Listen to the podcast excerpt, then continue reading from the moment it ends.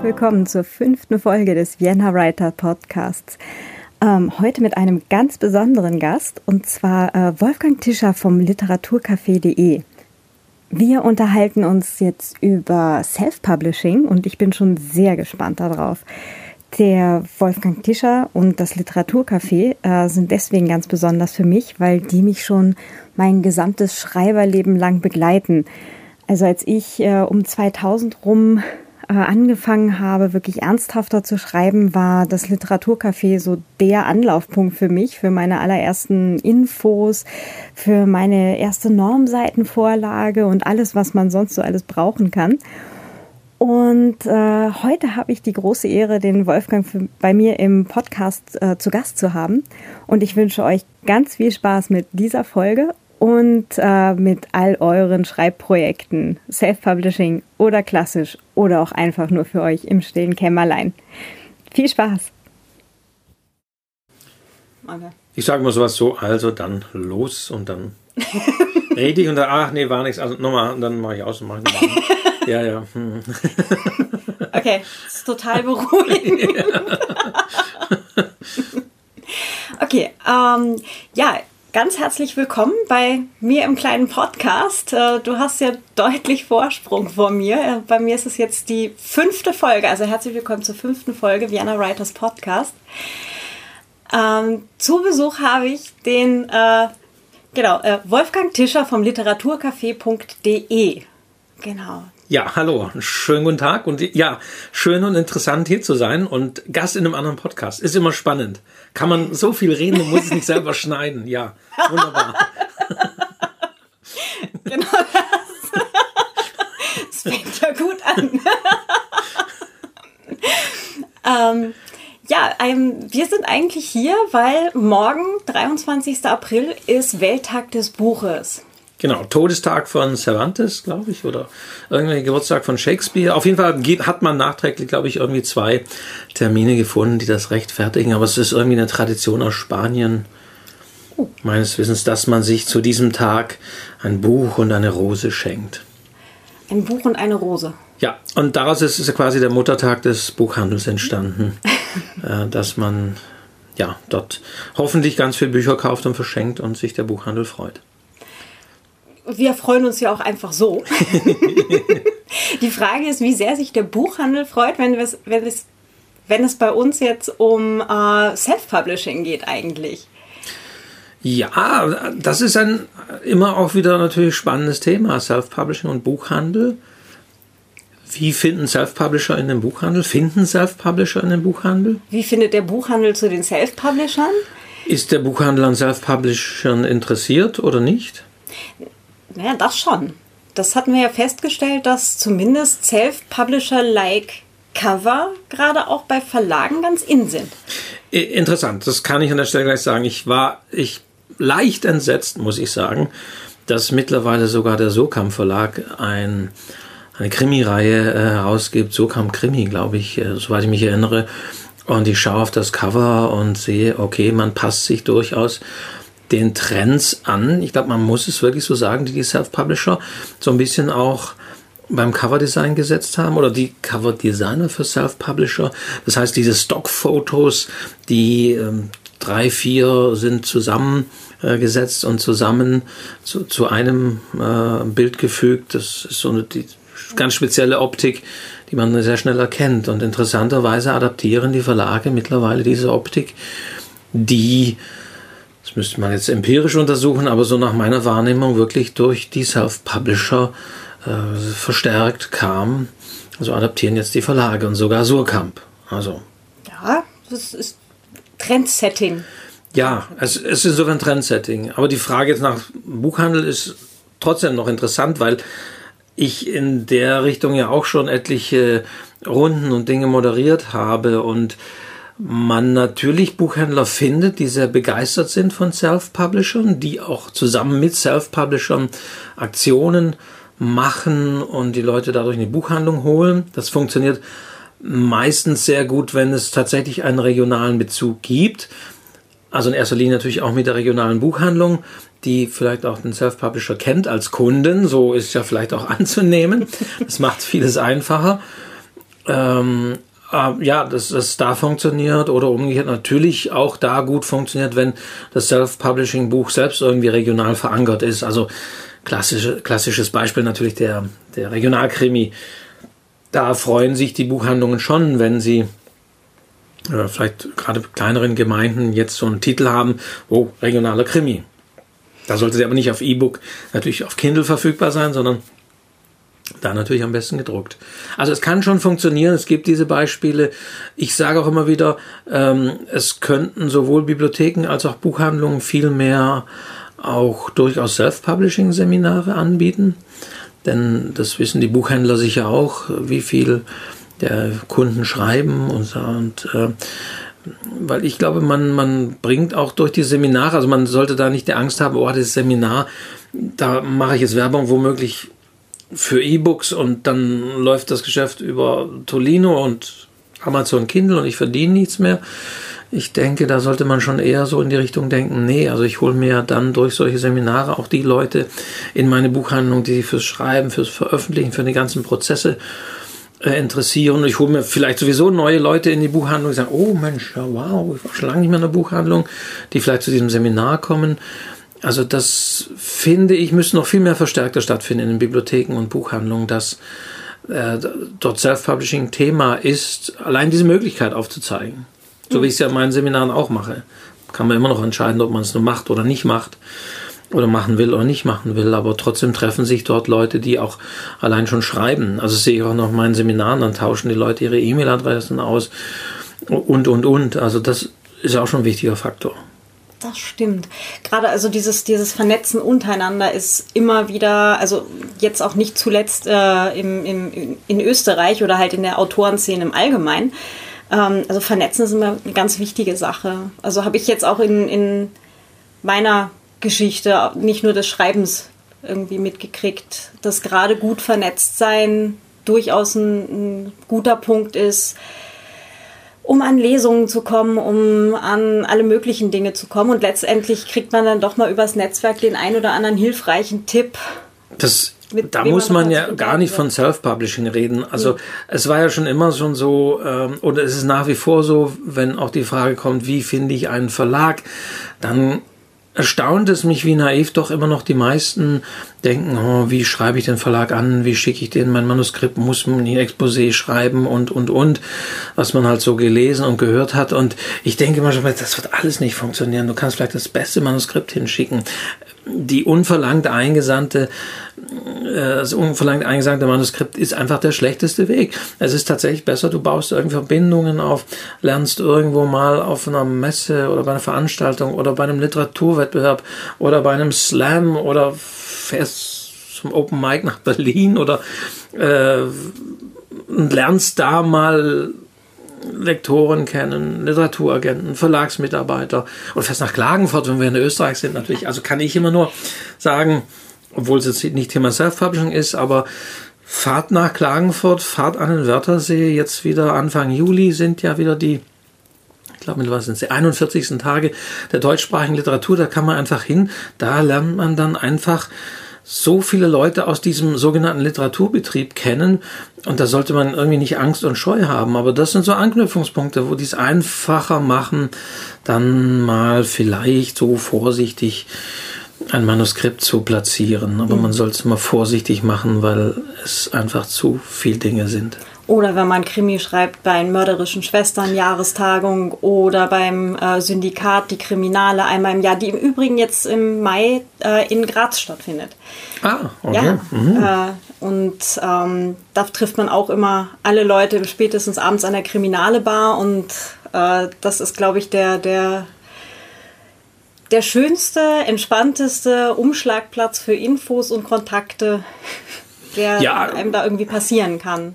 Krimi-Schriftsteller, so aus meiner Entwicklung, meinem Erleben, waren eigentlich sowieso immer so die handfestesten und trinkfestesten. aber ja, ja, aber das ist, finde ich, in der Tat wichtig. Wie viele Leute echt schreiben irgendwas so im stillen Kämmerchen und sagen dann so jetzt hier. Und man merkt, die haben nicht mal eine Buchhandlung von innen gesehen in den letzten äh, Monaten. Und da wird es schon verdammt schwierig. Nee, das stimmt.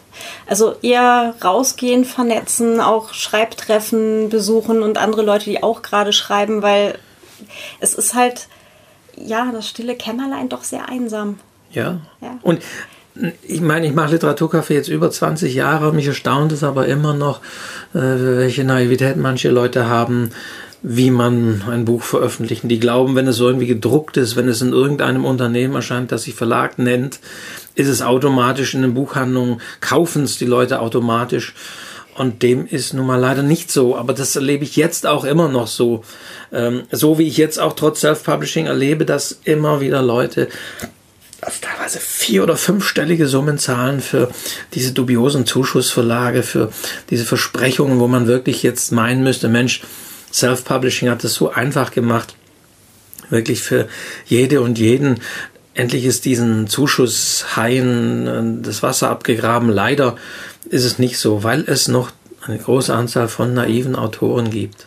Muss man schlichtweg so sagen. Also informiert euch, informiert euch das mit dem Vernetzen, ich sehe es immer, ja, es klingt immer so, äh, äh, aber einfach, ja, lernt Leute kennen, schaut mal, hört euch um, geht auf Buchmessen, geht äh, auf Barcamps und auf all diese Dinge und, und vernetzt euch und hört euch auch mehrere Leute an, denn äh, was der eine sagt, entspricht vielleicht nicht dem, was der andere sagt oder was man selber will, was für einen eigenen Text gilt. Und insofern, ja, oder, kann man das wirklich oder nur für sagen. das Angebot der einzelnen Verlage. Also wir hatten das jetzt, äh, hier in Österreich gibt es ja jetzt auch unter anderem äh, von Morava ein Self-Publishing-Angebot äh, als Self-Publisher-Verlag, äh, die dann halt prinzipiell äh, ein Printbuch herstellen. Also eigentlich das Angebot von BOD 2008, grobe Richtung.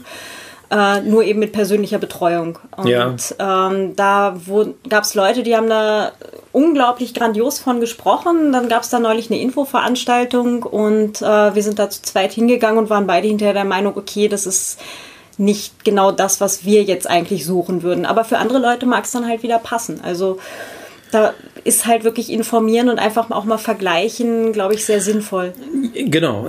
Die Frage kriege ich natürlich auch am häufigsten dann immer gestellt, ja, wenn ich das nicht selbst machen will, wenn ich jetzt mich entscheide, einen Dienstleister zu wählen, also wer auch immer das ist, ob ich jetzt über Neobooks gehe oder BOD oder äh, Publi und wie sie alle heißen, wen kann ich denn da empfehlen? Und in dem Punkt kann ich wirklich keinen empfehlen ähm, oder jeden empfehlen. Also es ist genau das Gleiche.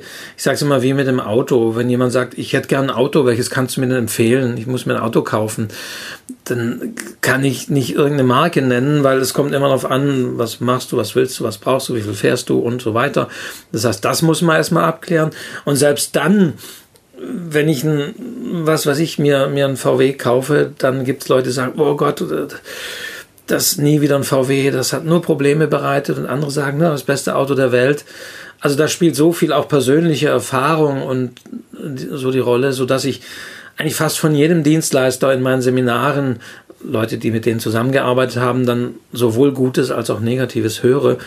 Deswegen ist da auch ganz wichtig zu informieren, was machen die, was können die, was sind deren Stärken, wo unterscheiden die sich und sind es die richtigen für mich und Außerdem, wo du gerade sagst, Morava, das Angebot kenne ich nicht von denen, aber man muss ja auch sehen, dass häufig ja Dinge auch umetikettiert werden. Das heißt, hinter vielen Angeboten steckt letztendlich vielleicht wiederum dann doch ein, ein, ein Dienstleister. Also äh, hinter 26 von, von Random House, ähm, was ja äh, zum einen ja auch natürlich ein Angebot ist von denen, steckt aber was jetzt wiederum das Drucken und so angeht, also technisch BOD, äh, das ist auch insofern kein Geheimnis, aber das muss man sich auch immer klar machen.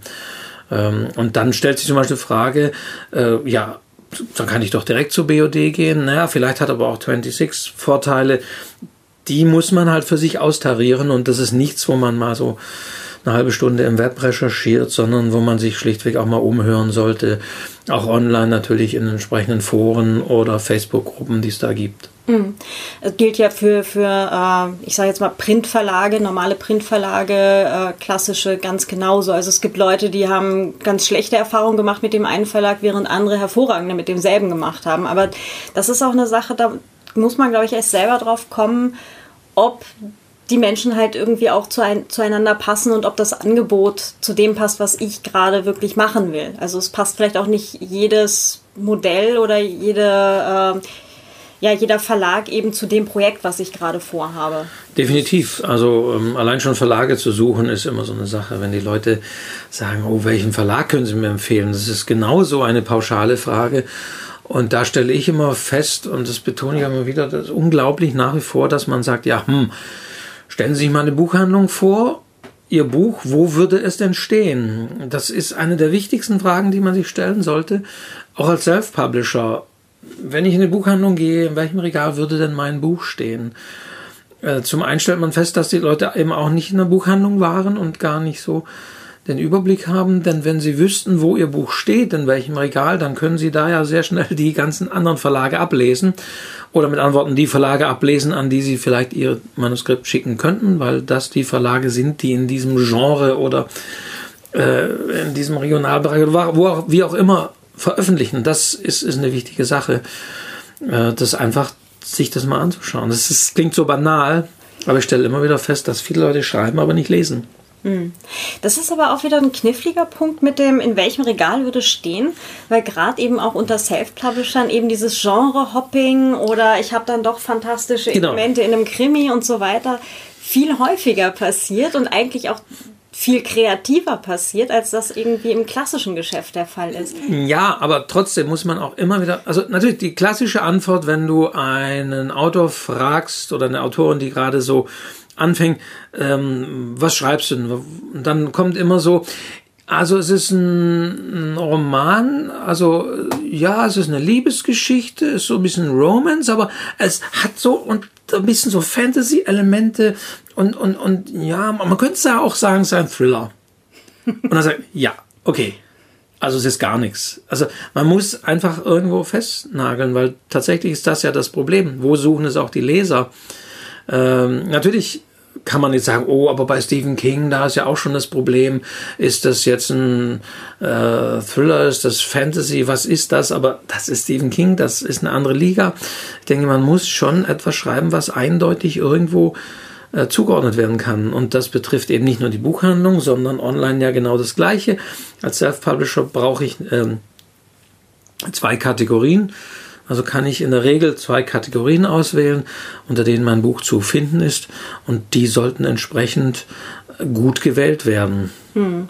Und wie ich da schon äh, gelesen habe mal, ja, glaube gelesen, ähm, möglichst halt auch in Unterkategorien äh, anlegen, wo es vielleicht nicht viel Konkurrenz gibt, sondern wo man dann eben auch entsprechend einfacher gefunden werden kann. Da gibt es unterschiedliche äh, Theorien tatsächlich. Äh, eine Zeit lang war es mal en vogue und ist es teilweise immer noch, dass man sein Buch einer völlig falschen Kategorie zuordnet, weil man da meint aufzufallen. Denn äh, gerade Amazon zum Beispiel vergibt ja so, so ein orangenes Label, wo dann immer steht Platz 1 in äh, Military Romance, so oder so irgendwie eine Unterkategorie.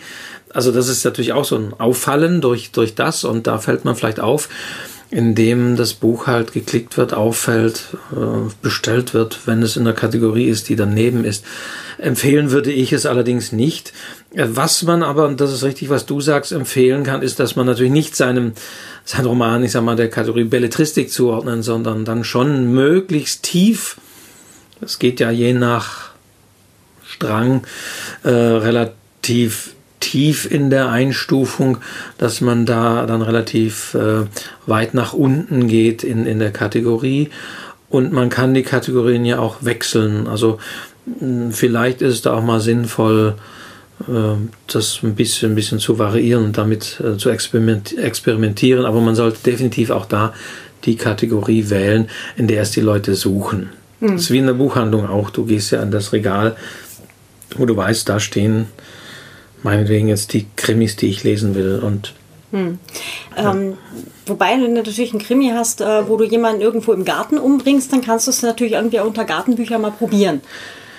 Genau, ja, ja. Klar. Also wenn du noch ein paar Tipps hast, wie du deine Petunien pflegst oder so. Ja, ich meine, ich habe ja zwei, ich habe ja zwei äh, Kategorien. Weil klar, da könnte es funktionieren. Ähm, denn wenn jemand nach Gartenbüchern sucht und seine Petunien pflege und stellt dann fest, äh, äh, was weiß ich, wenn du die Petunien riechst, bist du länger tot oder sonst wie, es kommt irgendein Titel, plötzlich ein Krimi, dann sagst du da, oh, ein Krimi, okay, zu dem Thema gibt es auch ein Krimi, okay, da könnte es dann funktionieren, dass so eine Falschzuordnung hinhaut, aber Empfehlen würde ich es nicht. Hm.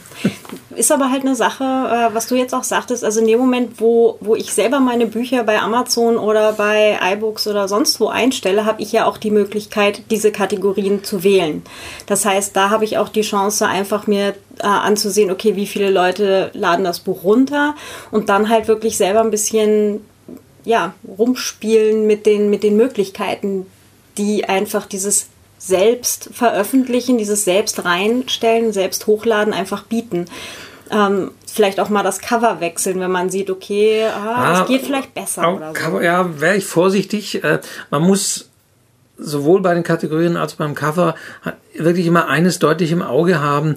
Ähm, man ist halt auch sofort der Bewertung ja ausgesetzt. Natürlich. Und wenn ich mein Cover ändere und dann jemand vielleicht irgendwie das verwechselt oder äh, dann könnte sein, oh, das war, oder, oder man lädt das Buch ein zweites Mal hoch äh, und mit einem anderen Cover womöglich noch und hm. ähm, derjenige oder jemand kauft das nochmal das gleiche und ist dann enttäuscht. Also es kann halt durch eine falsche Kategorie und, oder generell durch einen falschen Eindruck, den man erweckt, egal ob es mit Klappentext, mit Cover, mit Titel sogar ist, äh, kann halt passieren, dass jemand was anderes erwartet und es eine Negativbewertung gibt, weil die Erwartungen nicht erfüllt worden sind. Mhm. Du kannst die beste Liebesgeschichte schreiben, die jede Leserin in Entzücken versetzt, aber wenn du es unter Thriller einordnest und dem auch noch so ein blutiges Cover gibt, äh, gibst oder irgendwie falsche Signale setzt, dann wirst du eben von den Krimi-Fans schlechte Bewertungen kriegen, die sagen, oh, das war ja ein Krimi, das war ja schmalzig bis zum geht nicht mehr.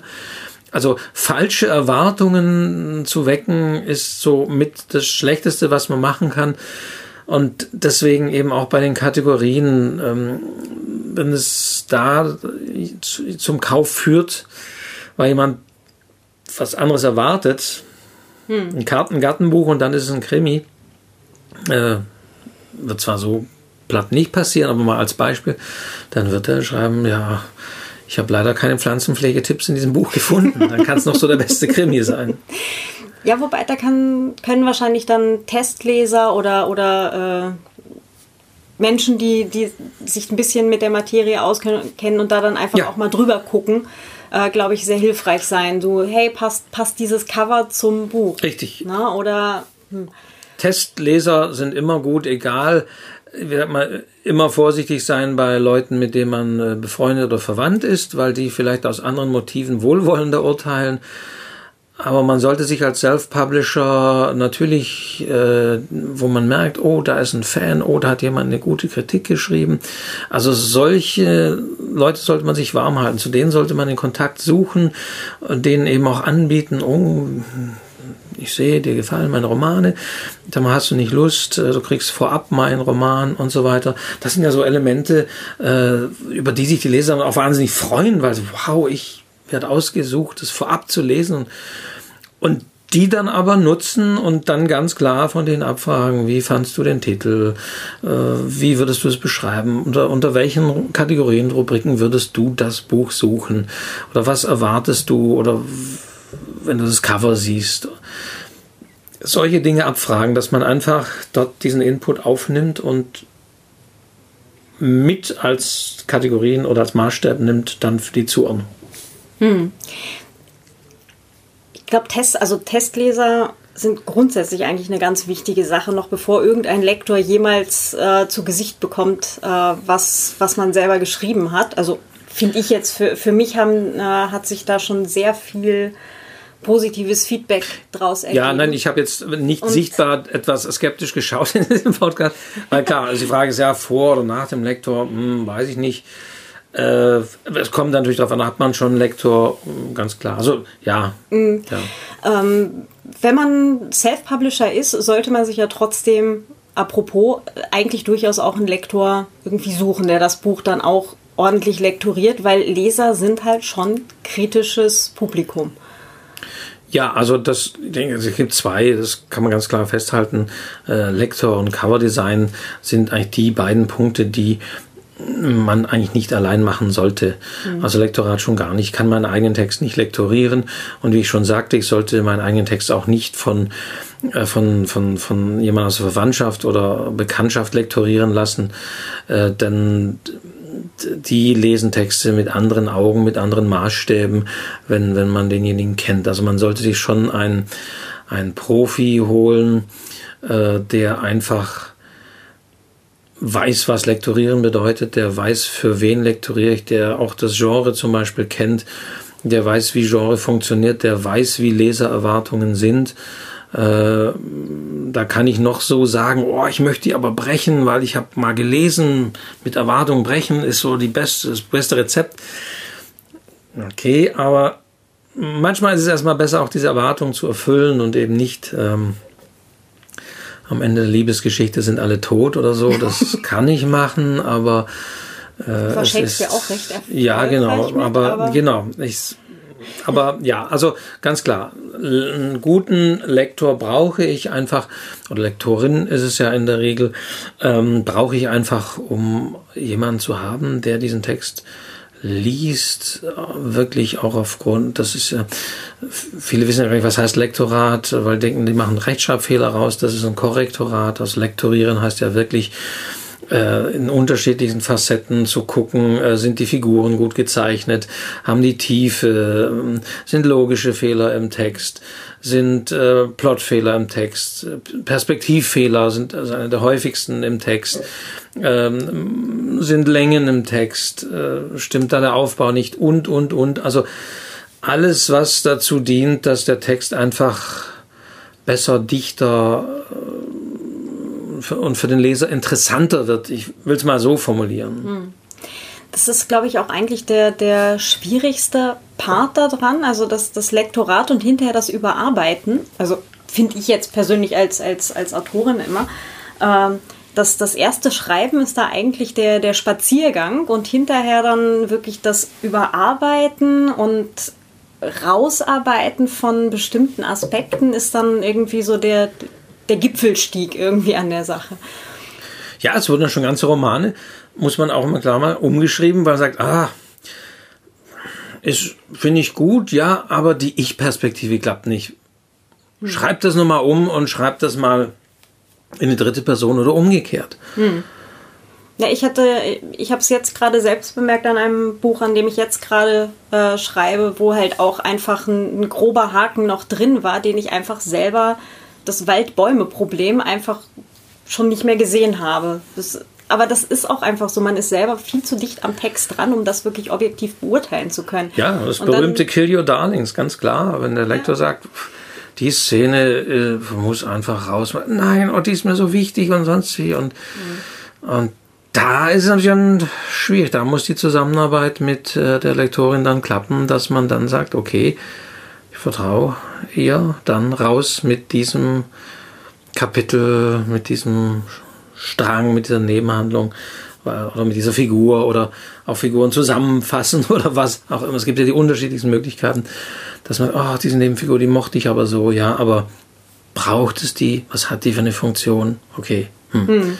Oder die Nebenfigur, die man so gerne mochte und dann hinterher zu dem Punkt kommt, wo man sie einfach umbringen muss, jetzt im Falle vom Krimi, weil es halt einfach von der Geschichte äh, die, die logische Konsequenz ist oder weil es einfach passieren muss, damit die Handlung weitergeht. Und das ist so, nein. Ja. Also, aber, ja. aber das macht eine Zusammenarbeit, eine vertrauensvolle Zusammenarbeit dann letztendlich mit der Lektorin aus, dass äh, man sozusagen auch gegenseitig weiß, ja, okay, es wird funktionieren und äh, man arbeitet nun mal mit Profis und Und wenn man dann hinterher die, die, das positive Feedback von den Lesern bekommt, dass die halt die Geschichte, wie sie dann letztendlich rausgegangen ist, auch wirklich super finden, fesselnd finden, spannend, interessant, romantisch, wie auch immer, was auch immer, welches Genre man schreibt dann. Ähm, das ist dann, glaube ich, so diese Bestätigung von, okay, das war jetzt zwar alles schwierig, aber das Endergebnis passt dann auch. Hoffentlich. Nicht das heißt, oh, schade, dass die Nebenfigur gestorben ist. Da muss man natürlich aufpassen, ne? weil viele Leser werden genau das auch sagen. Oh, schade, dass diese Nebenfigur war mir so sympathisch und dann musste sie sterben. Weil die Leser manchmal gar nicht merken, dass genau dieser Tod dieser beliebten Nebenfigur eigentlich sie mit noch, noch viel mehr in das Buch gezogen hat oder noch mehr äh, plötzlich mit der Protagonistin mitgelitten haben, die auch um diese Nebenfigur getrauert hat als Beispiel. Also das, deswegen muss man sich dem das immer klar machen, dass manchmal, wenn die Leser sagen, ach, es war schade, dass dieses oder jenes genauso passiert ist, dass es aber für den Plot und für die Handlung genau wichtig war, äh, den Leser da meinetwegen auch einen Stich äh, zu versetzen. Mhm. Das ist immer, immer sehr wichtig, dass man nicht ja. es, es falsch interpretiert. Das heißt, also auch wenn man das Ganze jetzt im klassischen Verlag so macht mit Lektor oder so oder halt auch im Self-Publishing, der Prozess selber nimmt sich ja eigentlich nichts. Also es ist jetzt hinterher nur die, die, die Endfertigung letztendlich, die sich dann tatsächlich unterscheidet. Das, das, der ganze Schaffensprozess vom Buch ist ja für Self-Publisher und klassische Autoren eigentlich. Ja, ähm, gut, als Self-Publisher habe ich trotzdem noch das letzte Wort, äh, weil, okay. weil sozusagen der, ja, die Lektorin in, in meinem Auftrag oder natürlich arbeitet. Ein Verlag würde irgendwann sagen, nee, also machen wir nicht oder dann kommt es nicht so äh, auf den Markt oder dann war es das. Als Self-Publisher muss ich das dann doch final unter, äh, entscheiden oder ob ich sage, ja, ich mache mir die Arbeit und schreibe dann nochmal die Hälfte des Buches um, weil einfach mein Lektor sagt, dass so, hm, ja, ab der Mitte da doch noch ein paar Dinge anders sein müssen. Also das ist schon der Unterschied. Hm. Zumindest hat man keinen, keinen vertraglich festgelegten Abgabetermin. Das ist ja teilweise auch schon hilfreich. Ja, keinen vertraglich festgelegten, aber ein, ein Termin, wo dann mittlerweile Fans und Leserinnen mit den Hufen scharren und sagen, hey, jetzt müsste mal der neue, wir wollen wissen, wie es weitergeht, weil ja die Serie durchaus auch ein Erfolgsrezept des Self-Publishing ist. Äh, also ich stelle bei Gesprächen mit manchen Self-Publishern fest, dass es auch ein Druck natürlich ist, der sich aufbaut, dass die Leser dann die Deadline sozusagen setzen oder rückgängige Verkaufszahlen, dass man sagt, oh, Mist, der letzte Band geht jetzt nach unten, jetzt sollte der nächste kommen, damit das wieder anzieht und damit vielleicht sogar die früheren Bände dann wieder anziehen. Also mhm. äh, diese Art von Deadlines darf man auch nicht unterschätzen. Das ist richtig. Vor allem in dem Moment, wo man einmal in Vergessenheit gerät, ist dann, glaube ich, auch schwierig, dann da irgendwie die Fans wieder zu aktivieren, oder? Ja, also es gibt schon halt gewisse Rhythmen, die man auch zwar selbst setzen kann, aber ganz mhm. klar, äh, wichtig ist auf jeden Fall, sich diese Fans einzusammeln und äh, sie äh, sag mal, im Zugriff zu haben. Also sei es jetzt, äh, dass man sie als Facebook-Fans sagen umwandelt, dass man über diesen Kanal informiert oder über andere und immer wieder äh, höre ich ganz klar auch Newsletter ist, ist sehr wichtig. Die E-Mail darf nicht unterschätzt werden, dass man auch das nutzt. Also deswegen auch mein Tipp immer wieder, wird auch morgen im Seminar äh, so sein, äh, wirklich am Ende des Buches darauf hinweisen, äh, wem dieses Buch gefallen hat. Hier ist meine Website, hier ist meine, mein Newsletter, hier ist meine Facebook-Fanseite. Werdet doch Fans, klickt und macht. Im E-Book kann ich das ja sogar direkt ja dann äh, auch, auch, auch verlinken. Also äh, das ist ganz wichtig. Ein Leser, der eine Leserin, die das Buch durchgelesen hat, ist ja wahrscheinlich die, der das Buch auch gefallen hat. Und der dann am Schluss zu sagen, hey, es kommt vielleicht eine, also nicht vielleicht, sondern es kommt eine Fortsetzung demnächst, weil ich arbeite schon dran und wenn du wissen willst und dann hier trag dich hier und hier ein oder werd mein Fan auf Facebook. Das ist ganz wichtig, dass man die informiert. Hm. Und ähm, nochmal gerade ganz zurück zu, den, zu diesen Release-Zyklen letztendlich. Ähm, Gibt es da gerade schon Erfahrungswerte, wie viele Bücher man oder in welchen Zeiträumen man Bücher dann publizieren sollte, was Leser mittlerweile erwarten? Ja, na gut, wir reden tatsächlich hier von Serien. Das muss man, mhm. muss man auch ganz klar sagen. Das macht ja dann den Erfolg aus.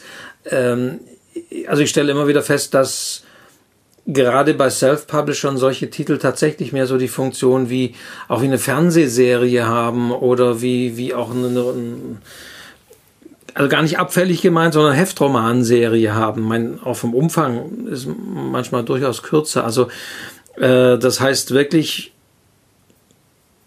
mit einem, ja, ich weiß nicht, da muss man auch entscheiden, wie sehr man in den Cliffhanger geht.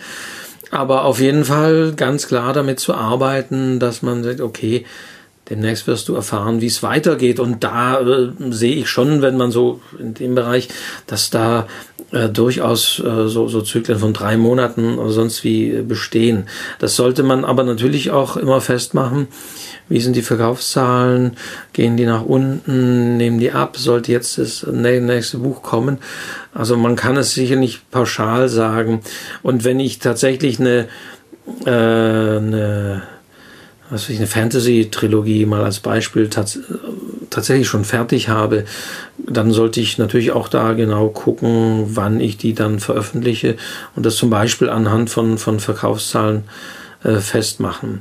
Wenn ich nur ein Werk schreibe äh, und dann schreibe ich irgendwie ein zweites, was mit dem ersten Band nicht mehr allzu viel zu tun hat, ist sowieso schwierig im Self-Publishing. Also man sieht ganz klar, dass die, die berühmten, die bekannten, die gut verdienenden Self-Publisher durchaus diese Reihen bedienen oder auch gleich mehrere. Hm. Äh, gut verdienende Self-Publisher. In welchem Bereich sind wir da? Vom Schreiben leben? Am hm. deutschsprachigen Buchmarkt? Ja, das, da gibt's ja immer unterschiedliche Zahlen. Ja, das war ja auch schon bei, bei, ähm, bei Romanen so. Ähm, ja, was heißt vom Schreiben leben? Wie viel heißt äh, heißt es da zu verdienen, äh, wo muss ich da sein, was muss ich da schreiben. Ähm, wir reden ja wirklich, und man sieht es ja auch, äh, wie du gerade schon auch gesagt hast, dass die umtriebigen Self-Publisher ähm, auch jetzt in den unterschiedlichsten Bereichen aktiv sind, die unterschiedlichsten Reihen und wenn es mit Romans nicht klappt, dann schreiben die mal, mal Krimi und Thriller. Also viel mehr auch Autoren, die auch äh, nicht unbedingt, wie soll man sagen, der Leserin nach dem, nach dem Mund und nach dem Auge schreiben, wenn man so will, aber doch durchaus sagen, naja, wenn es mit dem Krimi nicht klappt, dann schreibe ich halt Liebesromane. Hm. Etwas, was du bei den äh, literarischen Autoren nie finden würdest, so äh, Hauptsache das Geld kommt rein. Aber da ist dieses ja, dieses Denken da durchaus äh, noch verstärkter. Man sieht es ja auch immer bei einschlägigen Tipps auf einschlägigen Websites, die dann eher dahin gehen, oh, wie, wie mache ich das, wie, wie mache ich das mit der Spannung oder wie halte ich den Leser oder die wirklich ganz klar darauf abzielen, äh, dass so ein Text muss dahingehend optimiert sein, dass er dem, dem Leser gefällt. Ähm, ja, ich, ich, ich selbst mag solche Bücher nicht äh, und komme nicht aus, aus, aus dieser Ecke, sondern mm, ich möchte eher, dass ich nicht unbedingt, dass meine Erwartungen nicht erfüllt werden, sondern dass sie auch manchmal nicht, nicht enttäuscht werden, aber in andere Richtungen gelenkt werden. Das ist viel spannender. Aber trotzdem geht es da um diesen Punkt Erwartungen, äh, was, was und, und flexibel zu sein und geht das eine nicht in das andere und dann, ja, dann liest du dann von, von was weiß ich, 2000 oder 3000 Euro im Monat und dann, boah, denkt man, oh, wow, das klingt ja super und so viel verdiene ich hier in meinem Job nicht, aber es ist halt hart und wenn es irgendwann nicht mehr ist, wenn man dann mal einen Text daneben gesetzt hat, dann schreibt man noch vielleicht unter mehreren Pseudonymen oder überlegt sich das und, und, und. Also, ja, also man sollte sich das schon sehr gut überlegen, wenn man diesen Schritt macht, weil man dann natürlich gezwungen ist, in gewisser Weise gezwungen ist, äh, ja, ich will gar nicht so sagen, gute Romane zu schreiben, sondern gezwungen ist, Romane zu schreiben, die den Lesern gefallen. Hm. Da ist es dann ja auch die Frage, ähm, hatten da wir ja gerade vorher kurz äh, schon das Thema, ähm, wie kreativ kann man wirklich noch schreiben, wenn man quasi zum regelmäßigen Veröffentlichen gezwungen ist. Also zum regelmäßig im Sinne von mehrfach im Jahr. Wo, wenn wirklich der, der Druck dahinter ist, hey, ich muss hier die Wohnung bezahlen, ich habe vielleicht noch eine Familie, die da irgendwie mit von leben muss, ich habe da äh, meine, meine Rechnungen ganz normal, die da reinkommen, was essen will ich auch noch und was mache ich, wenn ich mal alt werde? Und was die Altersvorsorge ist, genau, genau. Mhm. Weil staatliche Rente können wir, glaube ich, auch mal knicken. Ähm, das sind ja alles so Punkte, da hat man dann so seine kleine Liste an, an Kostenpunkten, die dann halt auch einfach gedeckt werden müssen. Und wenn man die jetzt die ganze Zeit im Nacken hat, kann man dann wirklich noch ja, kreativ arbeiten überhaupt? Oder ist das dann wirklich nur noch reines. Ja, das muss man nur für sich natürlich überlegen, wie man sich als Autor sieht. Ich meine, das Gleiche hast du immer bei Kreativen, das ist auch bei Werbetexten oder sonst wie. Da kannst du sagen, oh Gott, du musst dauernd so Texte schreiben, die, die gefallen. Boah, denkst du, du kannst es auf ewig. Ähm, auf der anderen Seite, äh, denke ich, muss man sich ja auch mal klar machen, es gab und gibt immer schon Heftromane. Da war es ja eigentlich auch so, oder da ist es auch so, da kriegt meistens der Romanautor einen Titel genannt und schreibt dann einen Roman dazu, vielleicht noch ein paar Richtlinien, wie die Figuren äh, heißen und agieren und angelegt sind. Aber ansonsten ist das auch Handwerk und ist das auch, äh, ja, also es ist tatsächlich so dem Handwerklichen näher als dass man hier wirklich sich als großartig kreativ sieht.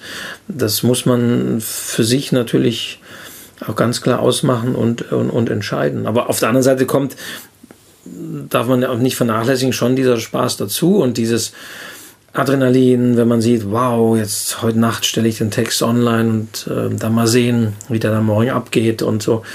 Das ist schon, ähm, was ich auch so von Self-Publishern höre, eine, eine, eine Sache, die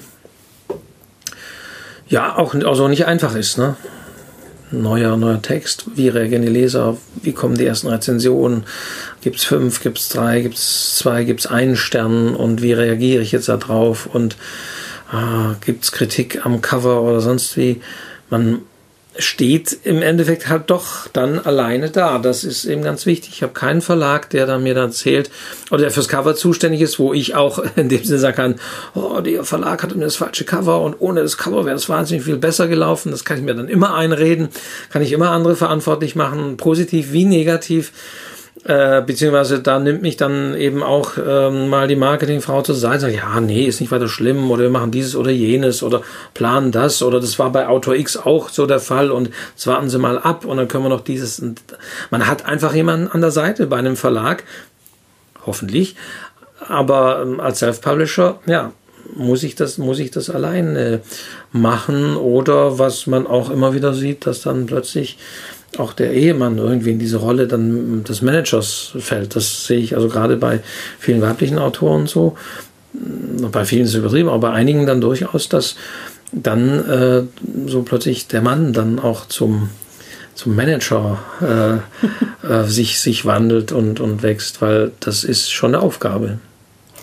Das ist allerdings wahr, weil äh, ich glaube, also da fällt man dann irgendwie auch in diese, dieses stille Kämmerlein irgendwie kurz zurück. Dieses, okay, jetzt, jetzt bin ich, jetzt bin ich und mein Werk, aber durch das Werk ja irgendwie auch wieder ich.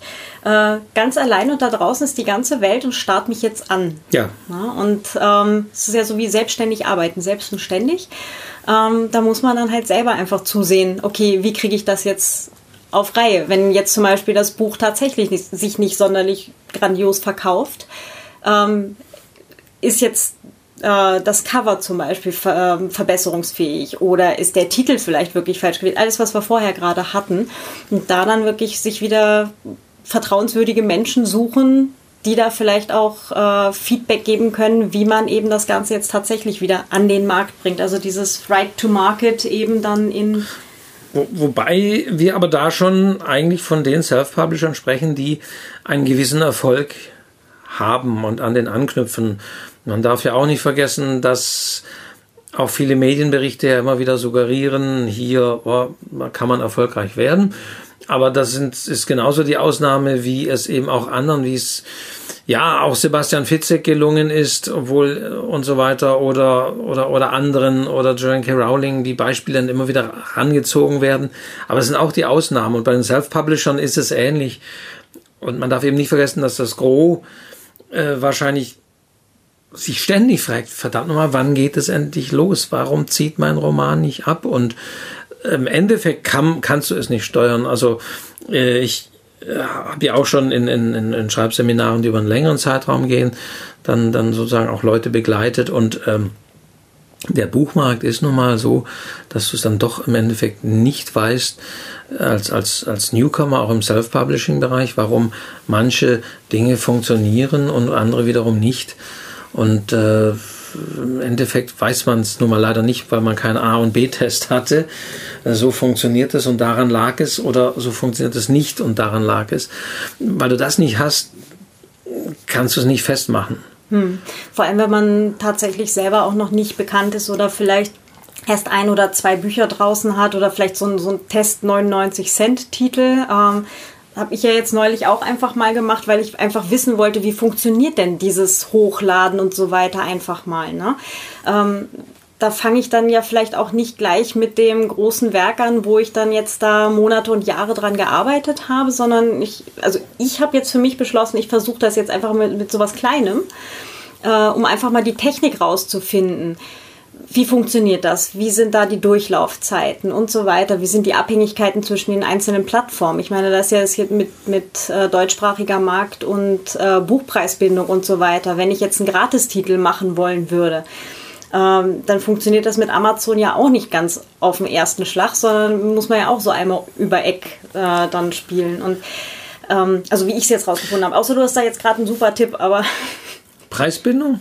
Ähm, es, ja, es wird ein eigenes Thema. Es ist nicht so einfach. Ja, da gibt es auch unterschiedliche Meinungen. Da kann ich, gibt es da den Mitschnitt? Ja, also hatte ich ja mit Herrn Sprang auch vom Börsenverein gesprochen, äh, was das bedeutet. Aber äh, nochmal weg von der Preisbindung zu kommen, allgemein ja. Also ähm, das ist, denke ich, schon ein wichtiger Punkt. Man kann unheimlich viel falsch machen. Die Konkurrenz ist vor allen Dingen größer. Auch das muss man immer wieder festhalten.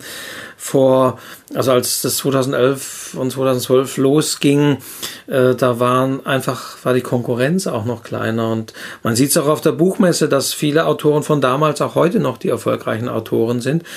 Äh, dass es auch schwieriger ist, da jetzt sich zu behaupten und vor allen Dingen auch über einen längeren Zeitraum. Und da sollte man natürlich alles optimal machen.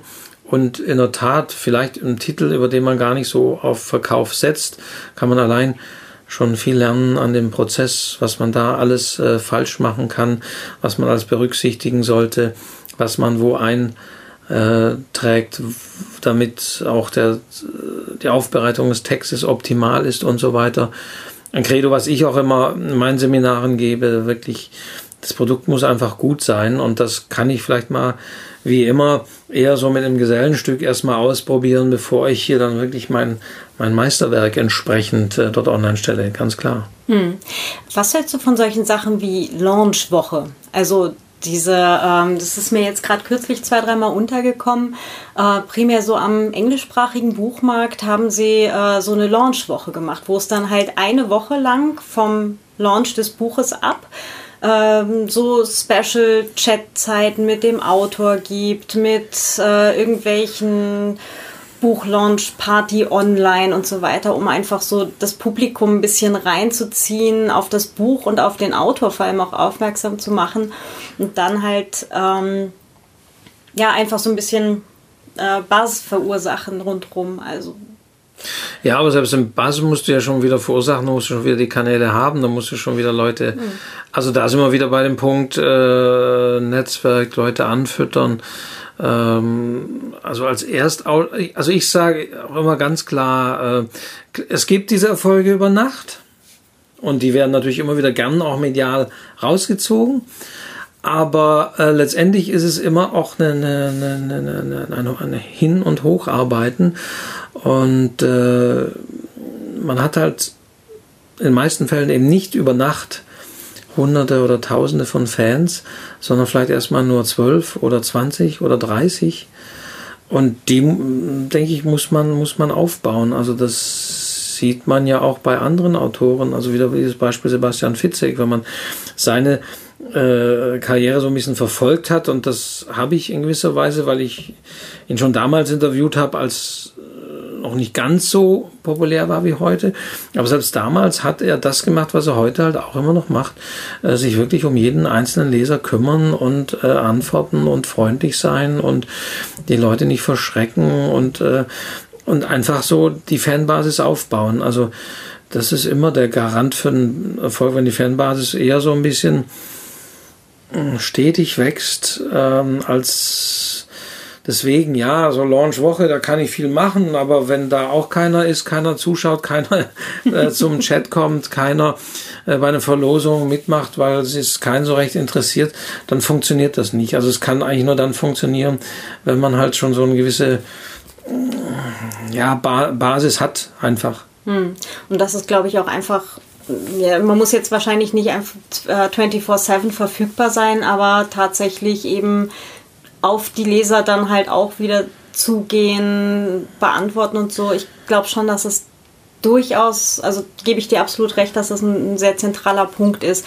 Gerade auch als, als Indie-Autor oder Self-Publisher, äh, dass man, das ist dass auch, seine, seine genau.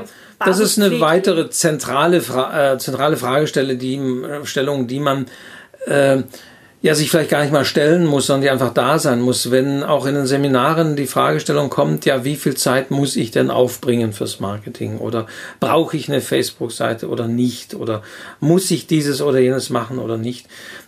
Allein an diesen Fragestellungen lese ich schon ab, das wird nicht funktionieren. Also die äh, erfolgreicheren, aber auch die im, im mittleren Bereich Self-Publisher leben dieses Self-Publishing-Dasein. Da stellt sich für die nicht die Frage, äh, will ich das, wie viel Zeit muss ich äh, aufwenden, sondern das gehört einfach dazu. Natürlich ist es immer gut, die Zeit zu optimieren und äh, da gibt es ja auch schon entsprechende Umfragen, die das gezeigt haben. Je effektiver ich was mache, wie bei allem, äh, desto besser ist es. Also ich muss ähm, ich darf mich da auch nicht irgendwie zu sehr immer um meine Facebook-Seite kümmern und äh, was weiß ich, kümmere ich meine Facebook-Seite, wow, da ist was los, aber ich stelle fest, hm, eigentlich sind es immer nur dieselben fünf, die antworten oder so, dann ist das auch ein falsches Bild, was ich mir mache. Also natürlich sollte ich schon im Auge behalten, was bringt diese Aktion, ähm, äh, immer mit dem Zeit-Nutzen-Rechnung sozusagen, ganz klar. Aber als Self-Publisher bin ich wirklich schon vom Wesen und von der Art her jemand, der das auch will, der offen ist auch für die Leser, der Ideen, Aktionen, für die die Leser einfach dazugehören. Vor allem, wenn man auch äh, unter dem Aspekt jetzt dran geht, okay, ich möchte tatsächlich irgendwie vom Schreiben leben, sind das ja quasi meine Kunden die zahlen ja letztendlich Richtig. meine Rechnung oder die zahlen, dass mein Kind irgendwie ins Sommerlager fahren kann. Ne? Ähm, von daher ist dann, glaube ich, eine gewisse Kundenpflege, da stellt sich die Frage nicht, ob ich das machen will oder nicht. Das äh, ist wohl wahr. Also eben, das ist ein wichtiger Aspekt. Wenn ich das so höre, dann sage ich, ah, das wird nicht auch noch nicht funktionieren. Mhm. Andererseits kann es sehr schnell gehen, man, wenn du was hochlädst und dann gibt es die ersten Downloads und dann, dann läuft das an und dann kommt womöglich eine Fünf-Sterne-Bewertung und du weißt, die ist jetzt nicht von der eigenen Mutter geschrieben oder sonst wie. Das, das, das spornt dann schon an und motiviert dann schon. Es kann schon sehr schnell gehen, dass man da hinkommt und da reinkommt und ähm, das muss man natürlich auch festhalten. Nur wenn das so dabei bleibt. Und auch da gibt es halt nicht den goldenen Weg. Auch da kann man nicht sagen, ja, du brauchst eine Facebook-Seite, du musst auf Twitter, du solltest Instagram machen, mach noch einen Podcast dazu und so da muss natürlich dann jeder für sich den Weg finden. Es gibt auch erfolgreiche Self-Publisher, die bei Facebook gar nicht so sehr aktiv sind. Andere sagen, für sie ist Facebook die wichtigste Plattform. Das ist einfach eine, auch eine individuelle Sache, wie man äh, die Dinge einsetzen will und wo man vielleicht auch seine Leser erreicht, sodass man das eben nicht verallgemeinern kann. Mhm. Das ist, äh, da ist für mich jetzt zum Beispiel auch, äh, also für mich selber die, diese Gratwanderung zwischen eigentlich möchte ich gar nicht wirklich auf Facebook sein, weil äh, Facebook als Plattform mit all dem, was sie eben mit Rechteverwertung und so weiter tun, eigentlich nicht das ist, wo ich meine Daten hingeben möchte. Andererseits weiß ich aber auch genauso, dass die Leute, die meine Bücher lesen, gerade auf Facebook aktiv sind. Ähm, und da ist es dann halt so ein bisschen die, die schwierige Sache, bediene ich jetzt meine Leser, also die Leute, die mir quasi mein Gehalt zahlen, in Anführungsstrichen, oder bediene ich jetzt irgendwie mein, mein Bedürfnis nach Privatsphäre? Das ist so eine, so eine ganz schwierige Sache, die aber jeder mit sich selber dann auch ausmachen muss. Aber ich glaube, da, wo man sich selber nicht wohlfühlt, das merken die Leute auch, dass, ja. dass, dass, man dann da irgendwie nur halbherzig dabei Das wollte ich gerade sagen, man muss schon für sich seinen Weg finden und wenn man sagt, das und das Medium ist es einfach nicht, dann ist es das nicht. Wenn äh, ich weiß nicht, ich möchte nicht dauernd auch Selfies von mir auf Instagram posten und so, das ist nicht meine Sache. Ähm, dann, dann, dann, dann sollte man das natürlich lassen. Also das, ich bin sozusagen dazu nicht gezwungen, aber auf der anderen Seite ist es auch natürlich ganz wichtig als Self-Publisher diese Grenze zu ziehen. Ähm, und man sieht das ja auch wiederum bei vielen Self-Publishern. Äh, das ist ja durchaus möglich. Also man muss es halt sich auch immer wieder bewusst machen. Ähm, allein ein Foto von mir, von meinem eigenen Buchregal, sagt natürlich schon wieder über viel über mich aus, was stehen da für Bücher und man darf es nicht unterschätzen, die Leute schauen dann ziemlich genau hin, was da für Bücher stehen. Also man muss mit allem äh, schauen, was ist im Hintergrund äh, zu sehen, ist da äh, die hässliche Schrankwand oder, oder was auch immer. Sehr schnell mache ich ja mit Privatsphäre auch irgendwas sichtbar.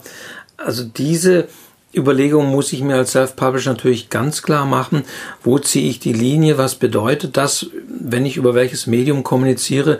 Und ich kann durchaus über Facebook kommunizieren und privat wirken, aber es nicht sein oder zumindest keine privaten Daten äh, ausplaudern. Also das schätze ich auch bei vielen äh, Self-Publisherinnen, die zum Beispiel auch ganz klar ihre Kinder oder so, äh, man weiß, oh, also manchmal sehr erstaunlich, boah, das ist eine, die hat irgendwie drei Kinder und schreibt trotzdem noch nebenher, Wahnsinn.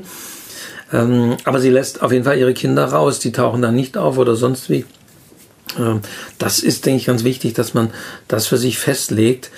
Ähm, denn man ist ja eine Figur, man ist eine Rolle, das muss man sich klar machen. Also äh, wenn, sobald wir irgendwo in der Öffentlichkeit sind, selbst wenn ich jetzt hier in diesem Podcast spreche, bin ich ja ein bisschen in einer anderen Rolle als, als, als privat und diese Rolle muss man für sich auch festlegen. Also auch das von Anfang an. Man darf da nicht getrieben von, äh, von Dingen. Und man verrät sehr schnell was über sich. Will ich zum Beispiel auch klar machen, dass ich drei Kinder habe zum Beispiel. Allein das, äh, denke ich, muss man sich mal ganz klar überlegen.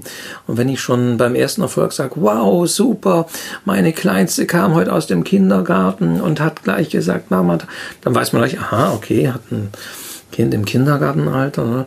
Also, wie immer, sehr wichtig, welche Bausteine gebe ich preis und was sagen sie über mich aus. Äh, vorsichtig sein und das auch von Anfang an nicht nur welche Kanäle nehme ich, sondern wie nutze ich sich, was zeigt ein Foto, was zeigt ein Bild.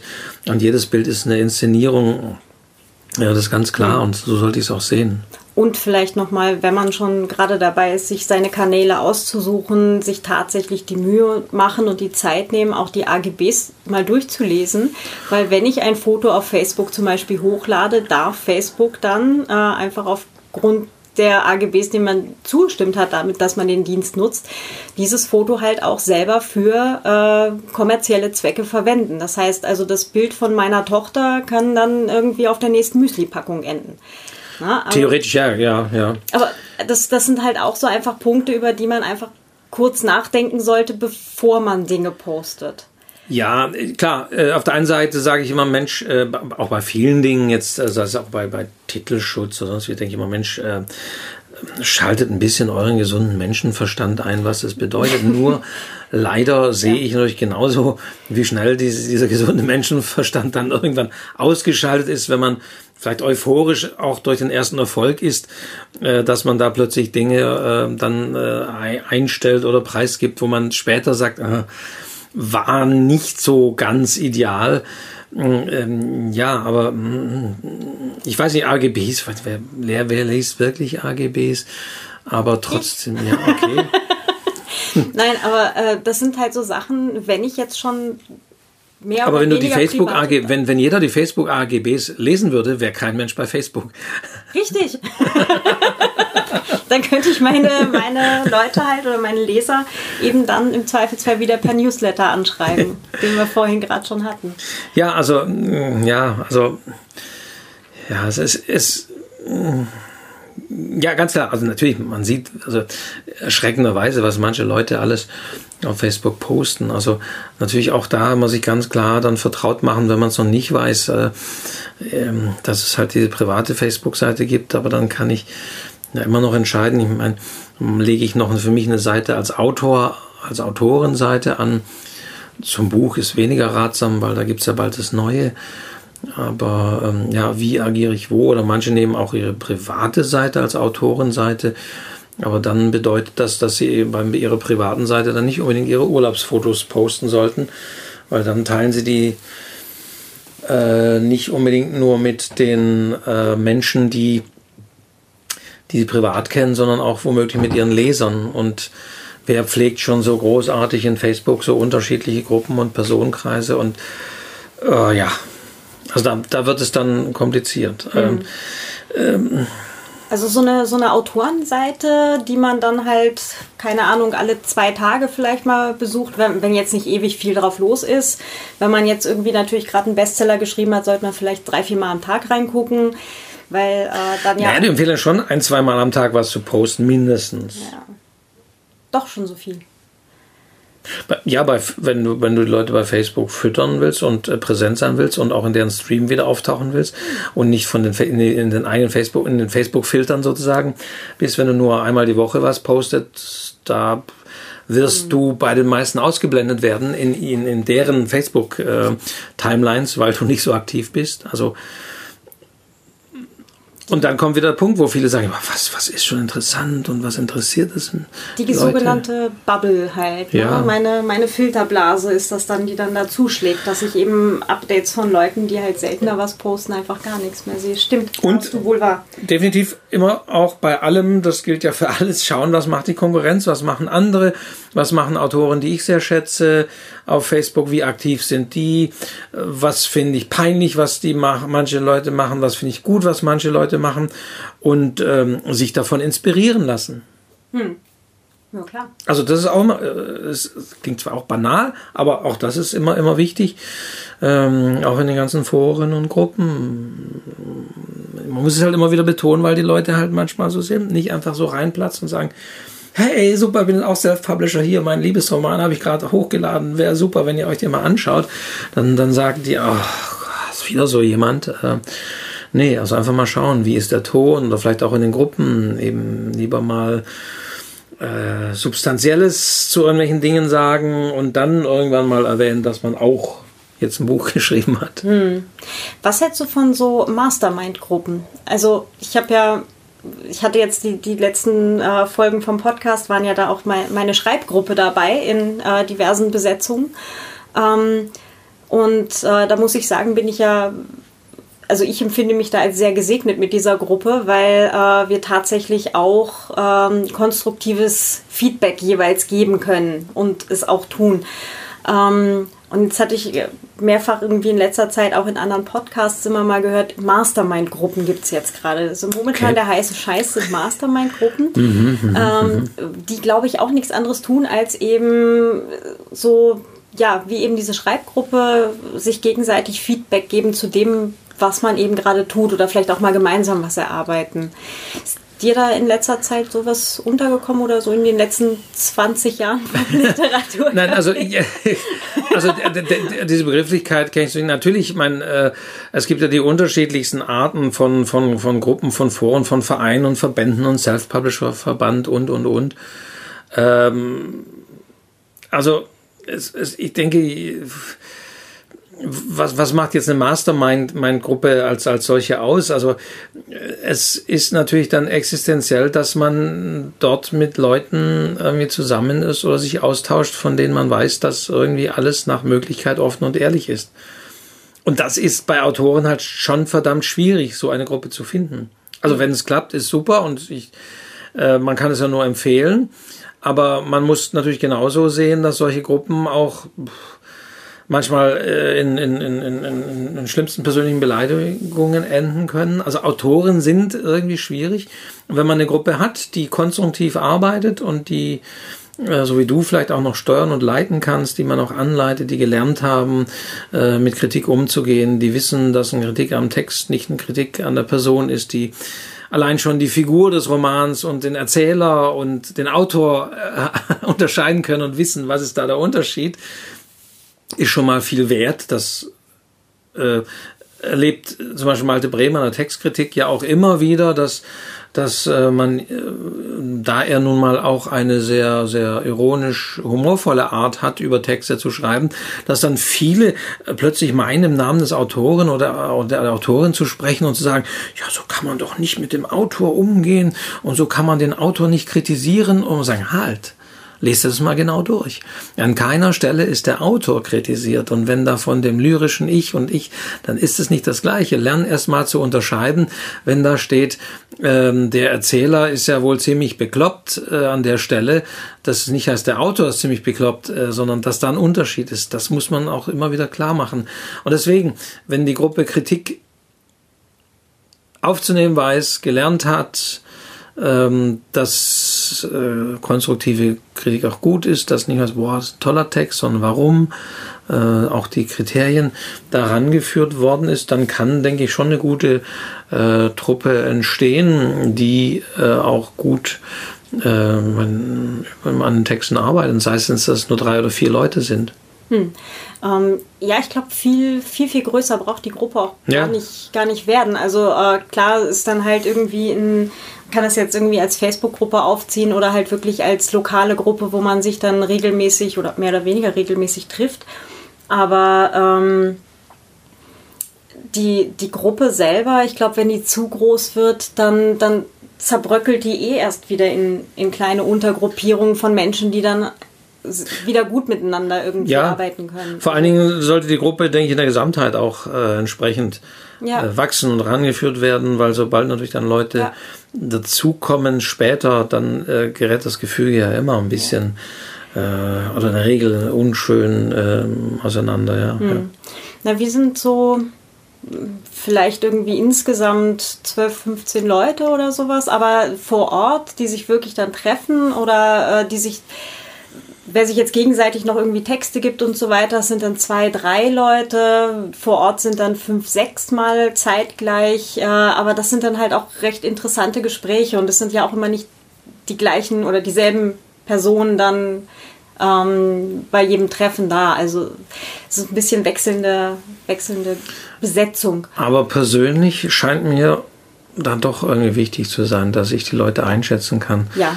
Denn äh, dass Ironie und auch manchmal eine Bemerkung im Netz nicht funktionieren, das wissen wir ja. Und deswegen glaube ich schon, dass das Persönliche da sehr wichtig ist, einfach zu wissen, wie ist eine Bemerkung gemeint und wie war der Gesichtsausdruck dabei ähm, oder der sonstige Zustand, dass man ja abends in der Kneipe saß und vielleicht anders spricht als noch, noch davor.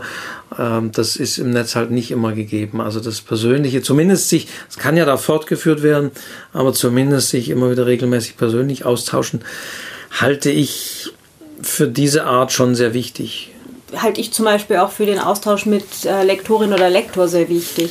Also da kann gegebenenfalls irgendwie ein, ein Videocall, äh, sei es jetzt Skype oder irgendein ein entsprechendes äh, Medium äh, durchaus auch mal helfen, dass man eben genau solche Sachen wie Gesichtsausdruck und so weiter dazu mal sieht und mit dem Menschen dann einfach mal warm wird mal. Also das sind ähm, äh, ganz oft ja Leute, äh, jetzt auch gerade wenn man klassisch veröffentlicht, kann das ja durchaus sein, dass mein Lektor jetzt irgendwo in Hamburg sitzt. Ne? und das ist, sind jetzt dann doch ein paar Kilometer dazwischen. Und äh, da dann einfach mal sich nachmittags irgendwo auf dem Café treffen oder am Abend irgendwo und die Sachen durchsprechen ist dann halt schwierig. Und nur per Mail ist dann auch schwierig, da fehlt dann der Tonfall und nur beim Tonfall fehlt der Gesichtsausdruck. Also ja, also, wobei man schon wirklich äh, deutlich und klar sagen muss, dass das höre ich jetzt auch von vielen Lektoren, die immer wieder betonen, dass es funktioniert, dass vielen sogar die Distanz eigentlich ganz lieb ist, ähm, weil dich die Leute auch mal ein bisschen besser vorbereiten müssen oder sonst, wenn man Termine auch ausmacht. Ähm, ja, aber ähm, klar, man sollte sich, äh, denke ich, schon dann mal idealerweise mal getroffen haben und sehen. Das macht sicherlich einfacher und solche mhm. Dinge äh, wie, wie, wie, wie Skype oder, oder, oder andere Arten auch mal visuell zu kommunizieren, äh, sind ja auch eine, eine, eine gute Alternative Ja klar, ähm, und dafür kann man ja. sich auch einen Termin ausmachen ja. und sich darauf vorbereiten. Aber, aber, aber ansonsten funktioniert Lektorat, das muss man mal so allgemein festhalten, durchaus sehr gut auf, auf, die, auf die Ferne. Ja, das auf jeden Fall. Es ist ja, äh, ob ich jetzt hier sitze oder am Strand von Maui und den Text lese und halt durcharbeite. Ähm, das ist ja letztendlich völlig egal.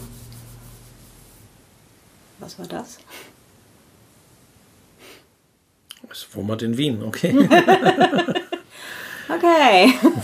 Hm. Spice on the Wire. Ähm, eine Frage habe ich mir noch aufgeschrieben. Ähm, was hältst du von, äh, also ich kenne jetzt von den mörderischen Schwestern namentlich, äh, kenne ich jetzt so eine Art Mentoring-Programm. Ähm, gibt es sowas auch für den Bereich Self-Publishing? So dass erfahrene Self-Publisher den weniger erfahrenen helfen. Boah, da, da, müsste man tatsächlich eher mal so beim, bei, beim Self-Publishing-Verband oder so anfragen. Äh, äh, ich, ich, ich selbst halte mich da eigentlich immer auch zurück und ich weiß nicht, ähm, äh, auch wenn es darum um Empfehlungen wen könnte man fragen oder sonst wie. Ich glaube, in, indirekt gibt es sicherlich äh, so etwas, also mir ist jetzt kein Programm bekannt, das tatsächlich so äh, auch so als, als solches angesetzt ist. Ähm, ja, es ist halt immer der, der, zwischen die diese zwischen Konkurrenz und jemand großziehen und will man das oder da, da, sehe ich immer schon ein bisschen, aber also mir ist kein so so ein äh, Programm in dem Sinne bekannt, dass ich mich so das bekannte Self-Publisher. Ich meine, klar, die sitzen auf den Bühnen, die äh, manche geben auch Kurse und Seminare in der Form, aber so im, auch im Einzelnen, was du jetzt wahrscheinlich mehr meinst, ist es mir so nicht bekannt würde, finde ich es halt irgendwie auch schwierig, also weil auch man mich sehr häufig fragt, ob ich nicht mal hier äh, jemand begleiten oder was machen kann. Ich, ich mache es äh, im Einzelnen nicht ich muss mich vorsichtig ausdrücken, weil hin und wieder ja schon, aber ähm, ich bin immer ein bisschen skeptisch, weil ich, ich kann ja auch keinen Erfolg versprechen. Ich finde, das ist halt immer das verdammt Schwierige an der Sache, weil jeder Text anders ist und ähm, jede Situation anders ist und äh, wie gesagt, ich eben schon erlebt habe, da funktioniert es und da funktioniert es nicht und man fragt sich, warum und warum. Also ist es auch schwierig, weil man da auch keine falschen Erwartungen wecken will. Also ich sehe, wenn es ein Rezept für, für, für Bestseller gäbe, natürlich kann man ein paar Dinge, macht dieses und jenes, guckt, dass auf jeden Fall dein Produkt gut ist. Aber ansonsten finde ich so etwas schwierig. Ähm, aber es, es gibt natürlich solche äh, Autoren, Berater und so weiter. Ja, wie gesagt, ich bin ein bisschen skeptisch, weil die wollen Geld verdienen und warum und hm. Ne, dieses äh, im, im Falle vom Mentoring-Programm wäre das jetzt halt dann ein, ein Ding, was eben unter den Vereinsmitgliedern, jetzt im Falle der, der mörderischen Schwestern, also erfahrenere Schwester, die schon zwei, drei, vier Bücher eben rausgebracht hat, nimmt eben erst ja. Publizierende irgendwie dann an der Hand und äh, bringt sie dann halt einmal wirklich so durch diesen Prozess durch. Ähm, oder es kann natürlich auch viel weitergehen, ne? bis zu gemeinsamen Lesungen und so weiter und so fort, was, was sich dann auch immer daraus entwickelt, na klar. Ähm, aber zum Thema, das, das finde ich ja auch immer ganz interessant, da gibt es nämlich die einen und die anderen. Und die einen sagen immer, äh, oh mein Gott, nein, wir ziehen da den Nachwuchs und die, die nehmen uns dann alle Leser weg und dann liest uns keiner mehr und so weiter. Und dann gibt es die anderen, ähm, zu denen ich mich jetzt dann auch zähle, ich sehe, du grinst schon. Mit dem, meine Güte, die Leser lesen so viel schneller, als ich jemals schreiben kann. Oder es lesen tatsächlich manche Leute mehr als ein Buch, ja. Mhm. Ja, tatsächlich. Ja. Und, und auch, ich kenne Menschen, die lesen eben das, was ich in, in Monaten an Arbeit wirklich äh, rausbringe, lesen die dann irgendwie in vier Stunden oder drei Stunden weg. Und das ist so, meine Güte, die haben das ja nicht mal genossen oder so, sondern es ist halt einfach so. Natürlich, ja. wir sind alle, denke ich, nicht frei von, von, von Neid oder sonst wie oder wenn jemand, oh, warum hat es der geschafft und warum ich nicht und warum ist der. Also da, glaube ich, kann sich keiner wirklich ausnehmen. Dennoch äh, denke ich auch ganz klar, also man, man sieht es ja auch, äh, dass die, die, selbst die, die großen Bekannteren eigentlich nach wie vor gerne andere empfehlen. Also ich kann nur, man, der macht es ein bisschen, manchmal ein bisschen zu exzessiv, aber ich kann immer wieder nur auf Stephen King verweisen, der äh, bei so vielen amerikanischen ähm, Romanen hinten drin steht und seinen sogenannten Blurbs und Zitate dafür gibt.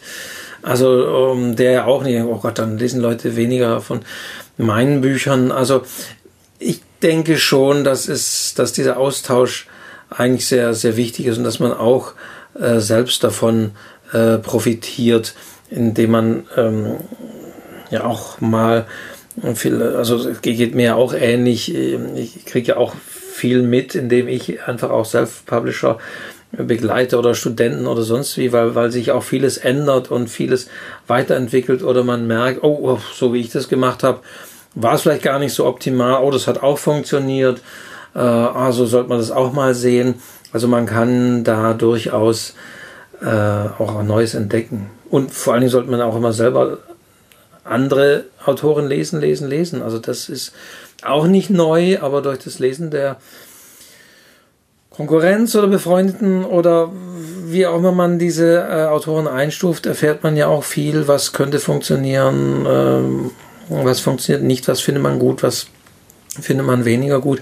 Also insofern ganz klar, deine, deine Haltung sozusagen würde ich auch unterstützen, ähm, sich da abschotten und Gott, das ist so, das ist mein Erfolgsgeheimnis. Wie gesagt, beim Buch in meinen Augen gibt es sowieso nicht. Also ich neige da eher auch ein bisschen zu Pessimismus. Oh, wird das funktionieren? Ähm, so dass ich allein deswegen immer schon vorsichtig bin, aber ähm, zu denken, um Gottes Willen, der, das wird wahnsinnig abgehen und oh Gott, da sollte ich dem besser nicht helfen. Also das mhm. wäre ja wirklich ähm, Unsinn. Also der Austausch auch unter Autoren ähm, und wie gesagt, die Leute lesen mehr als ein Buch, wenn sie, wenn sie viel lesen, dann freuen sie sich sogar, dass sie so einen ähnlichen Autor haben.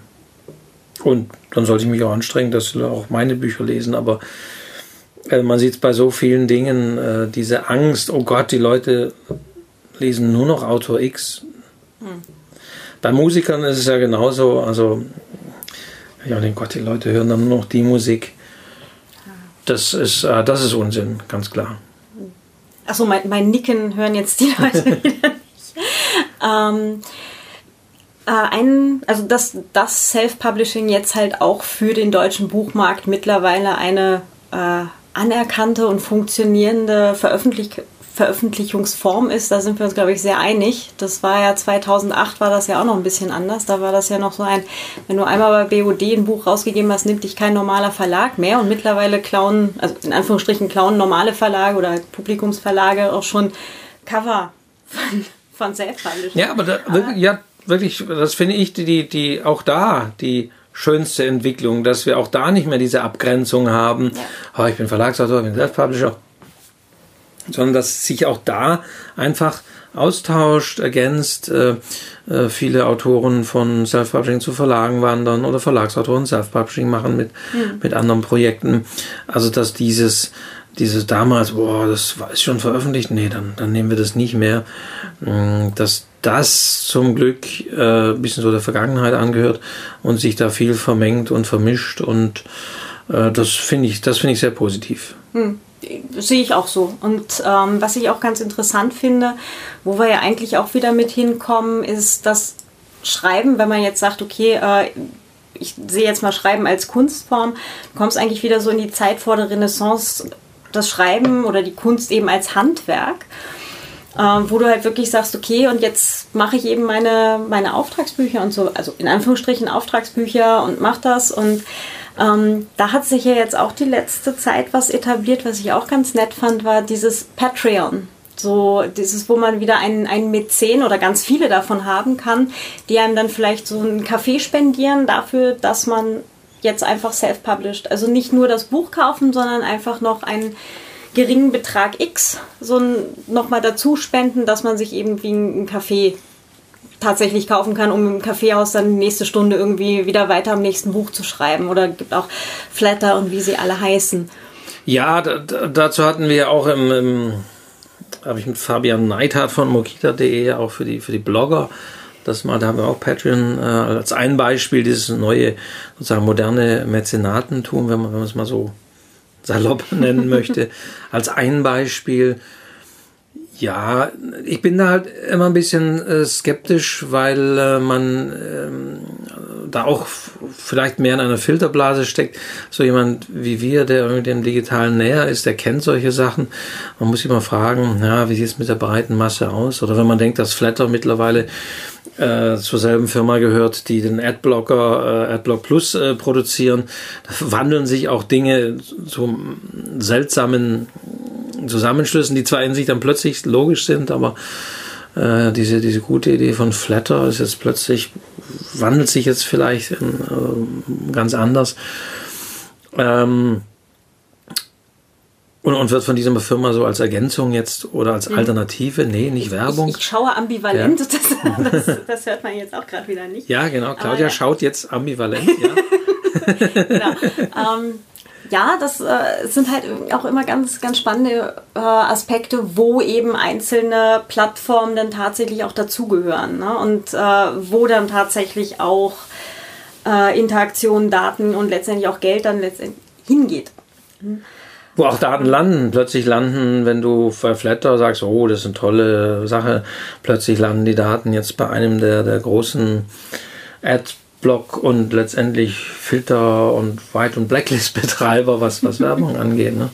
Wobei Adblock oder Adblock Plus ist ja eigentlich schon, schon seit einer ganzen Weile nicht mehr der heiße Adblocker, sondern mittlerweile ist es eigentlich uBlock. Mhm. Schon seit einer ja, aber die meisten sowas, haben, ja. die wenigsten haben uBlock. Die an der stelle ich mir da fest. Außer in unseren Kreisen, wir haben alle uBlock, aber ja, die meisten. Also ich bin hier und gucke, oh, guck mal, da sollst du vielleicht den mal deinstallieren und den anderen. Ja, okay. Mhm. Ähm, ja, also deswegen, ich bin auch da wieder skeptisch bei diesen Möglichkeiten. Es ist toll und man hört dann immer, auch oh, in den USA, da gibt es schon und so weiter. Das hört man ja auch Dinge, schon ja. seit ewig. Ähm, ja, man muss mal gucken, funktioniert es für Deutschland und funktioniert es halt für die breite Masse und springt tatsächlich mehr dabei rum und raus als eben nur äh, ein Kaffee. Nee, das ist wahr. Aber äh, grundsätzlich die Möglichkeit zu bieten, finde ich jetzt eigentlich ganz nett. Weil ähm, jetzt, wenn, wenn man seine Bücher rausgibt, keine Ahnung, um 2,99, 3,99, irgendwas so der, der, der gute Preis eben für Self-Publisher eben gerade ist, ähm, da können, also da macht es dann für wenige Leute Sinn, einfach das Buch drei, vier Mal zu kaufen oder so. Und äh, viele Leser sitzen ja auch einfach in sonst wo und da einfach die Möglichkeit zu geben. Und gerade bei Self-Publishern, die halt viel per E-Book rausgeben, ist ja der Link zum Patreon oder Flatter-Profil schnell im Buch integriert. Und die Leute müssen es ja nicht machen, aber es ist einfach so eine nette Möglichkeit, hey Autor, ich finde gut, was du tust. Ja, also eben eben, man soll sich das anschauen, gucken, passt es und und ähm, ganz klar, also natürlich finde ich das auch sehr spannend und auch wohin die Entwicklung geht, vor allen Dingen wo auch wohin die Entwicklung geht, äh, was jetzt eben nicht diese Genre-Texte angeht, finde ich immer sehr spannend. Denn eigentlich von all den Dingen, wenn wir über Self-Publishing reden oder auf das Self-Publishing derzeit schauen, dann sind es eigentlich immer, äh, immer Genre-Titel, die auch in Fortsetzungen dann eben abgeliefert werden, sei es jetzt äh, eine Reihe mit einem Kommissar oder eine, eine Romance-Reihe mit derselben Protagonistin, die sich in jedem Band irgendwie anders und neu verliebt oder neue Abenteuer erlebt. Also es ist aber immer ganz klar äh, ein Genre-Titel und äh, die, die Entwicklung ist aber interessant. Wie sieht die eben in dem, in dem anderen Bereich aus? Nicht Genre, bei den literarischen Titeln, wo ich immer dazu sage, ich meine das nicht qualitativ. Es gibt unheimlich tolle Genre-Titel, aber Genre ist nun mal eine Art von Literatur, die äh, gewisse äh, Mechanismen hat, gewisse ähm, ähm, Fanbases letztendlich. Ja, auch ihre Fangemeinde hat und ja. nach gewissen Regeln funktioniert und ähm, wo ich einfach ja, die auch diese Regeln einhalten muss, äh, da, um, um das Genre und auch die Fans zu, zu bedienen. Was, was ist mit außerhalb? Wie, wie sieht es da aus? Wie sieht die Entwicklung dann dieser Verlage, das stelle ich fest, der ich also auch in beiden Gebieten ja unterwegs bin. Also klar, ich mache sowohl die Self-Publishing-Seminare und ähm, mache da auch ähm, Interviews und Gespräche oder ähm, auch, auch im, im, studentischen Bereich. Ähm, auf der einen Seite und auf der anderen Seite sehe ich halt dann wieder noch diesen sehr althergebrachten Literaturbetrieb mit Lesungen und mit, ihren, mit den ganzen Preisen und Stipendien und, und, und, der derzeit da noch durchaus sehr getrennt läuft, der eine von dem anderen. Da bin ich gespannt, ob es da mal irgendwie eine Annäherung kommt und ob es da mal zu einem Zusammenschluss kommt oder ob es so bleiben wird, dass Self-Publishing eher, also erfolgreiches Self-Publishing in diesem Genrebereich sich abspielt und das andere äh, läuft nach wie vor oder auch nicht, wenn irgendwie dann die Gelder für die Preise gekürzt werden. Wobei wir jetzt auch gar nicht, wenn wir jetzt immer da, wir haben ja, wir reden ja eigentlich immer von Belletristik, das muss man auch ganz klar sagen, den auch sehr interessanten Bereich des, des Fachbuchs, der für Self-Publishing ebenfalls relevant sein könnte, den haben wir sozusagen bislang noch gar nicht, gar, gar nicht angesprochen. Hm. Wobei Sachbuchlesungen dann halt doch naja, nicht, nicht, nicht vorkommen, aber äh, zumindest seltener vorkommen. Ja, ja, ja, klar. Aber äh, das sind dann halt eher so Sachen, die äh, vielleicht für, für Menschen interessant sind, die selber zum Beispiel Workshops, Vorträge halten und da dann eben vor Ort ihre self-published äh, Sachtitel eben mit haben. Ne? Oder sich eben generell auch im Web oder so als Experte äh, zu etablieren, Blogger, die ihr äh, nochmal noch mal ein E-Book zu dem Thema rausbringen, um sich da auf dem Gebiet, also irgendeines Details, äh, äh, da zu etablieren. Da gibt es ja sehr viele Nischen und die können natürlich durch Self-Publisher sehr viel schneller äh, da auch bedient werden. Auch da wäre es ja durchaus denkbar. Ich sage, wow, dieses Thema würde ich gerne noch ein zweites Buch schreiben, aber dafür brauche ich Zeit und Geld und dann könnte man auch da wieder auf solche äh, Dinge wie Patreon oder sonst wie zu, zurückgreifen und sagen, ja, oder, oder sei es auch Crowdfunding, dass man sagt, zu dem mhm. Thema würde ich noch einen vertiefenden Band schreiben. Ihr seht meinen ersten Band, der ist schon online, den könnt ihr lesen. Zu dem, dem würde ich noch mehr machen hier jetzt dafür brauche ich den Betrag X und, und starte dann auch eine Crowdfunding-Kampagne. Also auch das könnten Möglichkeiten sein für eher für, für, für Sachbuchautoren, äh, wenn sie sich halt schon mal irgendwie etabliert haben, sei es jetzt über einen Blog oder sonst wie, dass sie dann sagen, jetzt mache ich dazu ein E-Book, brauche aber dazu Recherche, muss dazu einiges auch an Aufwand betreiben oder Reisen oder was auch immer. Ähm, ihr, ihr habt zum Beispiel, ihr kennt mich von meinem Blog, jetzt finanziert bitte den Betrag X, damit ich euch da ein gutes E-Book äh, für schreibe. Das, das könnten auch da Wege und Möglichkeiten sein. Hm. Oder halt auch, ähm, wo du sagtest, was, äh, was jetzt halt auch aufgrund des Zeitfaktors interessant ist, Dinge, die eben jetzt tagesaktuell sind. Ähm, aktuelles Politikgeschehen. Ich meine, es überschlägt sich ja gerade rundherum äh, quasi alles, ähm, dass man das dann halt mit einem Self-Publishing-Titel einfach viel schneller auch bedienen kann, um da äh, weiterreichende Hintergrundinfos zum Beispiel aufbereitet zur Verfügung zu stellen, die eben jetzt vielleicht nicht als Blogartikel oder als äh, Artikel in irgendeinem Online-Medium zur, zur Verfügung stehen oder und auch für Journalisten noch. durchaus interessant, ja. die vielleicht, die hoffentlich ihre Rechte haben noch an Texten und nicht mit Total Buyout alles abgetreten haben, die die Möglichkeit haben, Dinge, die eben einmal in der Zeitung, Zeitschrift abgedruckt waren und relativ schnell äh, in Vergessenheit sind, die nochmal zusammenzupacken und zusammenzufügen und zu so einem Dossier, eine Art Dossier zusammenzustellen zu einem gewissen, zu einem mhm. gewissen Thema. Genau, wie sich eben Dinge zum Beispiel über die letzten fünf, sechs Jahre entwickelt haben und äh, da einfach auch Kausalzusammenhänge ja. aufzeigen können. Ja, das stimmt. Ähm, du sagtest, du machst Self-Publishing-Seminare. Äh, ich weiß das jetzt, weil ich bin zu einem für morgen angemeldet.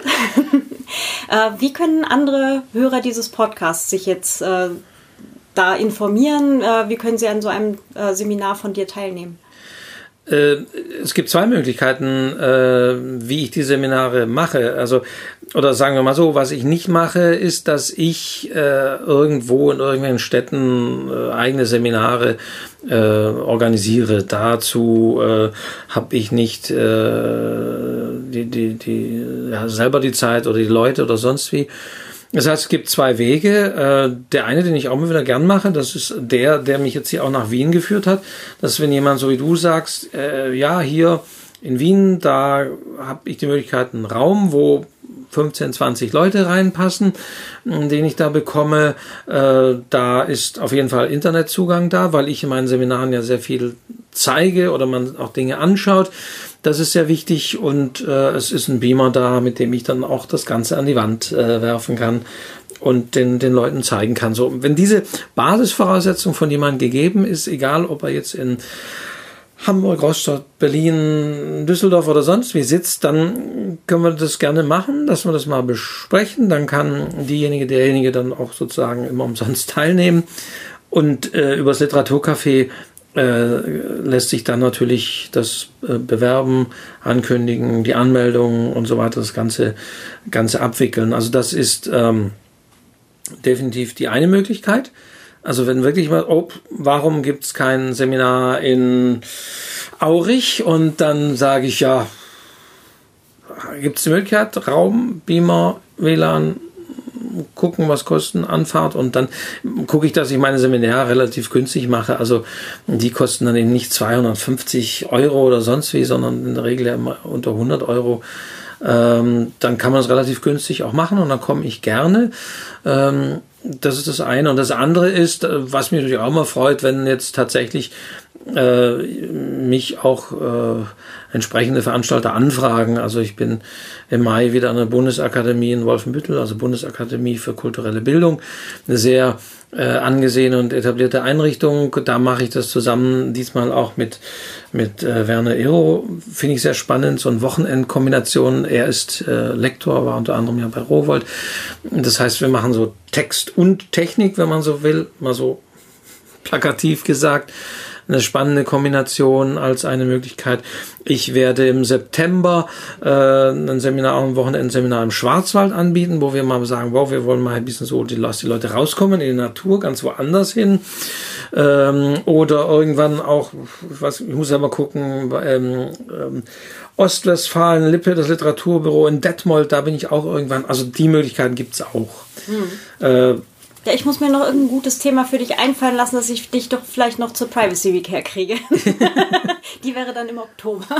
Ja, ja, ja, okay. Also so äh, Autor oder Self-Publisher und, und Privacy halt im digitalen Zeitalter ist ja dann ein, wäre dann so das, das Thema. Ja, der, der, Autor, der Autor im digitalen Zeitalter, wie öffentlich muss ich sein, ja. Genau, zum Beispiel. Also das sind äh, uns fällt da vielleicht noch was ist, ein. Ist, ist, also. Ja, wäre sicherlich ein spannendes Thema, weil also die häufig, der häufigste Punkt ist halt tatsächlich immer, dass die Leute in Seminaren kommen und sagen, auch wenn man sie vor, ich mache immer so, dass Leute kurz sagen, warum sie hier sind, was sie erwarten. Und viele sagen, ja, und Marketing und Bekanntmachen, ich habe zwar schon mal probiert. Und ähm, ich weiß, an dem Tag werde ich nicht äh, Revolutionäres zum Thema Marketing erzählen, weil das eine individuelle Sache ist. Aber ich sehe, da ist großer Bedarf immer, immer da. Äh, man muss klar machen, dass viele Marketinginstrumente auch Preis und die erwähnten guten Produkte sind, ähm, die die Basis bilden. Aber ja, so wie öffentlich muss ich sein als Autor, will ich sein. Da sollte man aber in meinen Augen da sind wir wieder beim Kostenaufwand, äh, das schon gut recherchieren, auch mit, mit Beispielen. Was gab es da? Ähm, ja, auch wann ist ein Synonym sinnvoll oder nicht und, und solche Dinge. Hm. Aber halt auch solche Sachen wie, ähm, wo lager, also in Anführungsstrichen lagere ich meine Kundendaten, also Leserdaten. Ne? Ja. Wenn ich, wenn ich jetzt meinen Newsletter über Mailchimp äh, versende, liegen die dann halt auch in den USA und da muss man sich auch mal kurz drüber bewusst werden, dass eben mit dem Fall von Safe Harbor da irgendwie das auch alles eher schwieriger geworden ist. Ähm, gibt es halt eigentlich europäische Alternativen dazu? Und wenn ja, welche? Also das sind auch alles so Sachen. Ähm ja, ja, du hast recht, genau. Also es ist sowohl die eigene Privatsphäre, die fängt beim Impressum zum Beispiel an. Genau. Wenn ich sage, oh, ich möchte aber erotische Literatur schreiben, aber ich möchte nicht im Impressum stehen, was muss ich da machen? Aber natürlich ganz klar auf der anderen Seite auch, ähm, wo sind meine Daten? Und ähm, da ist, ja, äh, du das Beispiel eines Mailversenders, ja, in vielen Punkten. Ich meine, ähm, Amazon, aber auch Tolino letztendlich weiß unheimlich viel, viel mehr über mich. Man hat es ja nur mitbekommen, dass Amazon seinerzeit äh, umgestellt hat, dass eben das die verliehenen Bücher nicht mehr nach Exemplaren abgerechnet werden, sondern nach gelesenen Seiten. Äh, ich meine, allein das macht es deutlich, dass Amazon dazu in der Lage ist, auch wenn es wiederum irgendwelche Skandale mal gehabt, dass das auch eher getürkt werden konnte, aber das kriegen die ja dann schon irgendwie in den Griff. Und dann, ja, weiß Amazon da sehr viel. Das, mhm. das muss ich mir immer wieder bewusst sein. Auch im Vergleich zu anderen Autoren weiß Amazon eigentlich sozusagen auch wirklich mehr, wie bin ich, wie gut verkauft sich das, wie viel, das weiß ich alles ja zum Beispiel nicht, wie viele Leser lesen mein Buch tatsächlich zu Ende.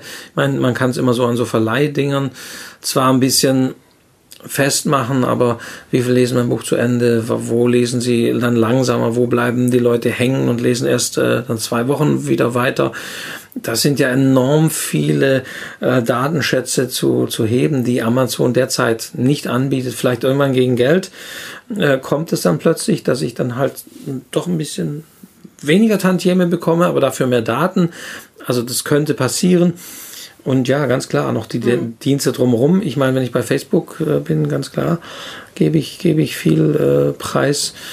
Hm, ja, du hast äh, Mailchimp genannt. Äh, welche, welches Produkt versenden, äh, nutze ich für meinen Newsletter? Das ist ja auch äh, zum Beispiel so spannende Dinge. Ja. Genau, also da gibt es, glaube ich, eine, eine ganze also, also nahezu unendliche Reihe an Fragen, die uns jetzt dann irgendwie auch ja, und, und, ja. quasi gegenüberstehen mit der neuen Datenschutzgrundverordnung, die jetzt dann äh, im Mai 2018 dann in Kraft tritt, was dann auch nochmal alles ganz spannend werden wird. Aber ähm, ja. Ähm, also und, und immer, ja, da auch äh, das, äh, das, das, das Credo für mich auch immer die eigene Website äh, in ja. den Mittelpunkt stellen. Ich betone das schon seit Jahren und das ist mir immer sehr wichtig, die eigene selbst gehostete bei einem ähm, Provider, den ich auch dafür bezahle, ähm, äh, und der möglichst auch in der EU steht, weil äh, und wenn man da dann vielleicht auch noch äh, Kundendaten oder Leserdaten erhebt, dass die sich in Newsletter eintragen können und so weiter äh, oder sonst wie irgendwie kommentieren können und so weiter, dass das dann irgendwie auch abgesichert ist, genau. Denn wir sehen es eben sehr schnell an so Beispielen wie jetzt Flatter oder sonst wie, da wird so viel aufgekauft oder plötzlich erscheint Werbung, wo vorher keine war in irgendwelchen Angeboten oder werden Dinge zusammengelegt oder äh, WhatsApp äh, wird von Facebook äh, gekauft und die sagen, ja, die Daten bleiben getrennt und pur, plötzlich paar Jahre später ist das dann doch nicht mehr so. Also wenn immer ich Daten und eben nicht nur eigen, sondern auch Kundendaten irgendwie über Dritte darauf zugreife oder generiere, dann kann es sehr schnell passieren, dass ich die dann doch nicht mehr habe oder die ich die an einem Ort habe, wo ich sie plötzlich nicht mehr haben will, weil nun mal plötzlich in den USA sich die Dinge verändern und man nicht so genau weiß, was mit diesen Daten passiert und wer darauf zugreifen kann und wer sie sehen kann. Und äh, ja, da sollte man eben klar machen, dass, ach Gott, ja, meine Leser, das ist ja nicht weiter schlimm, dass man vielleicht dann doch mhm. klar macht, dass es nicht ganz so, so gut ist. Also ja, äh, sind, sind alles sehr spannende und wichtige Dinge. Mhm. Mal so eine Liste zu machen, wo, wem, wem stelle ich alles meine Daten zur Verfügung. Und meine Leserdaten, ja. Und äh, also ja, die Daten meiner plus, Leser. Genau, ja. wem stelle ich die Daten meiner Leser äh, alle zur Verfügung? Ähm, und, in, und in, in welcher Form. Und äh, ja, dein Beispiel macht es sehr gut klar. Es ist immer nicht nur. Deswegen die eigene Website eigene Mailadresse am besten halt ja. bei, einem Provider, der, der äh, vertrauenswürdig ist und eben nicht Gmail, GMX, Hotmail, so die üblichen. Und auch Newsletter idealerweise über, über den eigenen Server, wo man ihn verschicken kann. Also eher einen Provider wählen, der das auch erlaubt, dass man mal mehr als zehn Mails die Stunde verschicken kann, sage ich mal salopp gesagt, um, um, um so etwas zu realisieren, äh, ist immer das Credo, weil es gibt so viele Beispiele, wo plötzlich Facebook-Seiten, äh, Fanseiten weg waren, weil man irgendwie vielleicht auch in falschen Verdacht geraten ist. Und das kann mittlerweile ja ganz schnell gehen. Ja. Ne? Also äh, wie auch immer jetzt da der, der Terminus ist, aber verdächtig sind wir ja mittlerweile irgendwie alle. Also wenn es auch jetzt nach der österreichischen Politik geht, wo man demnächst angeblich, äh, wenn es nach dem Herrn Sobotka ginge, äh, nur noch mit Ausweis in eine Bahn steigen darf und so weiter. Und ähm, da muss man ja dann nur mal irgendwie zur falschen Zeit am falschen Ort gewesen sein oder sich mit dem falschen Menschen unterhalten haben oder den aus welchem Grund auch immer. Oder jemand hat irgendwie eine IP-Adresse, einen Zahlendreher genau. gemacht, ja. Mhm. Solche Dinge. Und äh, schon ist man halt äh, da auf einer, auf einer Liste, auf der man gar nicht auftauchen möchte eigentlich. Und äh, ja, ja, also deswegen. Also ganz, ganz viele spannende Themen und äh, ich glaube, wen das jetzt noch weiter interessiert, der guckt, äh, schaut dann einfach den Stream von der Privacy Week im, im Oktober hier in Wien oder kommt vorbei. Ähm, Wolfgang, wo finden sich die Leute im Netz? Die Leute finden mich auf der eigenen Website, also auf literaturcafé.de natürlich. Also da gibt's auch ein Newsletter. Äh, da bin ich zu finden. Da schreibe ich auch am meisten meine Artikel. Also ich verpulvere sie nicht irgendwie auf ungern auf Facebook, weil sie da auch verschwinden. Und ähm, sonst ist mein Medium, äh, wo ich eher unterwegs bin, Twitter, also at Literaturcafé. Äh, Café C-A-F-E geschrieben.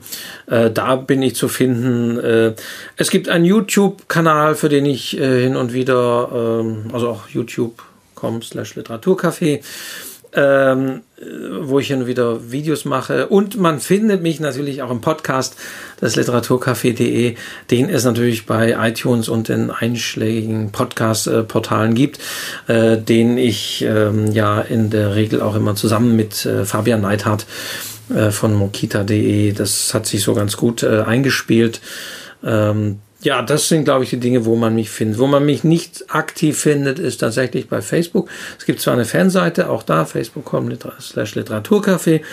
Äh, die, da natürlich freue ich mich, wenn die Leute da Fan werden, aber da passiert nicht ganz so viel. Ich liebe es wirklich mehr, wenn die Leute auf Literaturcafé kommentieren, weil ich da einfach, weil es auch für die Leser besser ist. Ich meine, wenn die Leute auf Facebook ihre Seiten da scheren und Kommentare abgeben auf ihren eigenen Seiten, dann sehen das halt die anderen nicht, dann sehen es wieder nur die. Das finde ich schade, dass da auch viel Diskussion und Meinungen und Ideen verloren gehen hm. in diesem großen Netz. Ja, also man findet mich nicht bei Instagram, deswegen auch nicht, weil es auf Facebook ist. aber ich will nichts ausschließen, also nicht so, dass ich sage, Gottes Willen, aber da bin ich trotzdem vorsichtiger, weil auch ich jetzt nicht allzu gerne persönliche Dinge äh, in diesen Netzwerken raushaue. Ich nicke und grinse. Äh, Wolfgang, ganz, ganz herzlichen Dank für den Besuch bei mir hier im Podcast. Ich freue mich schon riesig auf äh, das Self-Publishing-Seminar morgen äh, zum Welttag des Buches hier in Wien. Ähm, ja, äh, wir hören uns hoffentlich ganz, ganz bald wieder. Und äh, ja, bis zum nächsten Mal. Ja, ich danke dir, Claudia, fürs, fürs Hiersein. Hat Spaß gemacht. Sehr gerne. wie lange ist es geworden? Ja, wir haben uns oh. doch, aber Ah, oh ja, doch, ein Dreiviertelstunden fast. Na, also, aber ich denke, wer jetzt noch zuhört, super, dass ihr zugehört habt. Vielen Dank fürs Zuhören, sage ich auch denen. Und eben dir vielen Dank, dass ich hier in Wien sein kann, weil, äh, wie gesagt, du ja diejenige warst, die gesagt hat, ja, ich soll bin mal herkommen. Schuld, ich weiß. Und äh, ja, in diesem Fall sehr positiv. Und auch die anderen Dinge, Dinge wie, wie Privacy, da mache ich mir mal Gedanken dazu. Es könnte durchaus spannend sein. Und in Wien bin ich eigentlich immer wieder gern. Ah, das freut mich doch. Äh, für alle, die es jetzt sonst auch noch interessiert, äh, Privacy Week zusammengeschrieben.at. Ähm, da gibt es dann auch äh, hoffentlich demnächst die Videomitschnitte vom letzten Jahr, vom Oktober 2016, die äh, noch immer in Bearbeitung sind. Und äh, da ist auch gerade der Call for Participation offen. Also wer jetzt selber eine Idee hat, äh, gerne etwas machen möchte, könnt euch uns auch einfach nur ähm, Ideen dazu reinkippen. Das und das würde mich interessieren. Ähm, oder dazu, dazu hätte ich Lust, selber einen Workshop anzubieten. Würde das aber gerne noch mit wem zweiten oder dritten dazu machen. Schreibt es uns einfach. Wir können noch zusammen einen machen. Ja, ja machen wir. Ja. Warte, das habe ich jetzt zu schnell ja gesagt. Ob das wohl geschnitten wird? Gut, okay. Aber ähm, ja, können wir tatsächlich gerne machen. Also so ähm, Privacy für, für Menschen, die halt eigentlich in der Öffentlichkeit stehen mit dem, was sie eben tun. Also Künstler im digitalen Zeitalter. Ja, ich, ich, ich sehe da Möglichkeiten. Hm. Gut. wir belassen es gerade mal dabei. Also Privacy Week AT äh, reicht uns ein, wenn ihr auch noch eine Idee habt. Äh, CFP läuft noch bis 31. Mai. Und äh, ich sage auch ganz herzlich Danke und bis zum nächsten Mal. Tschüss. Tschüss.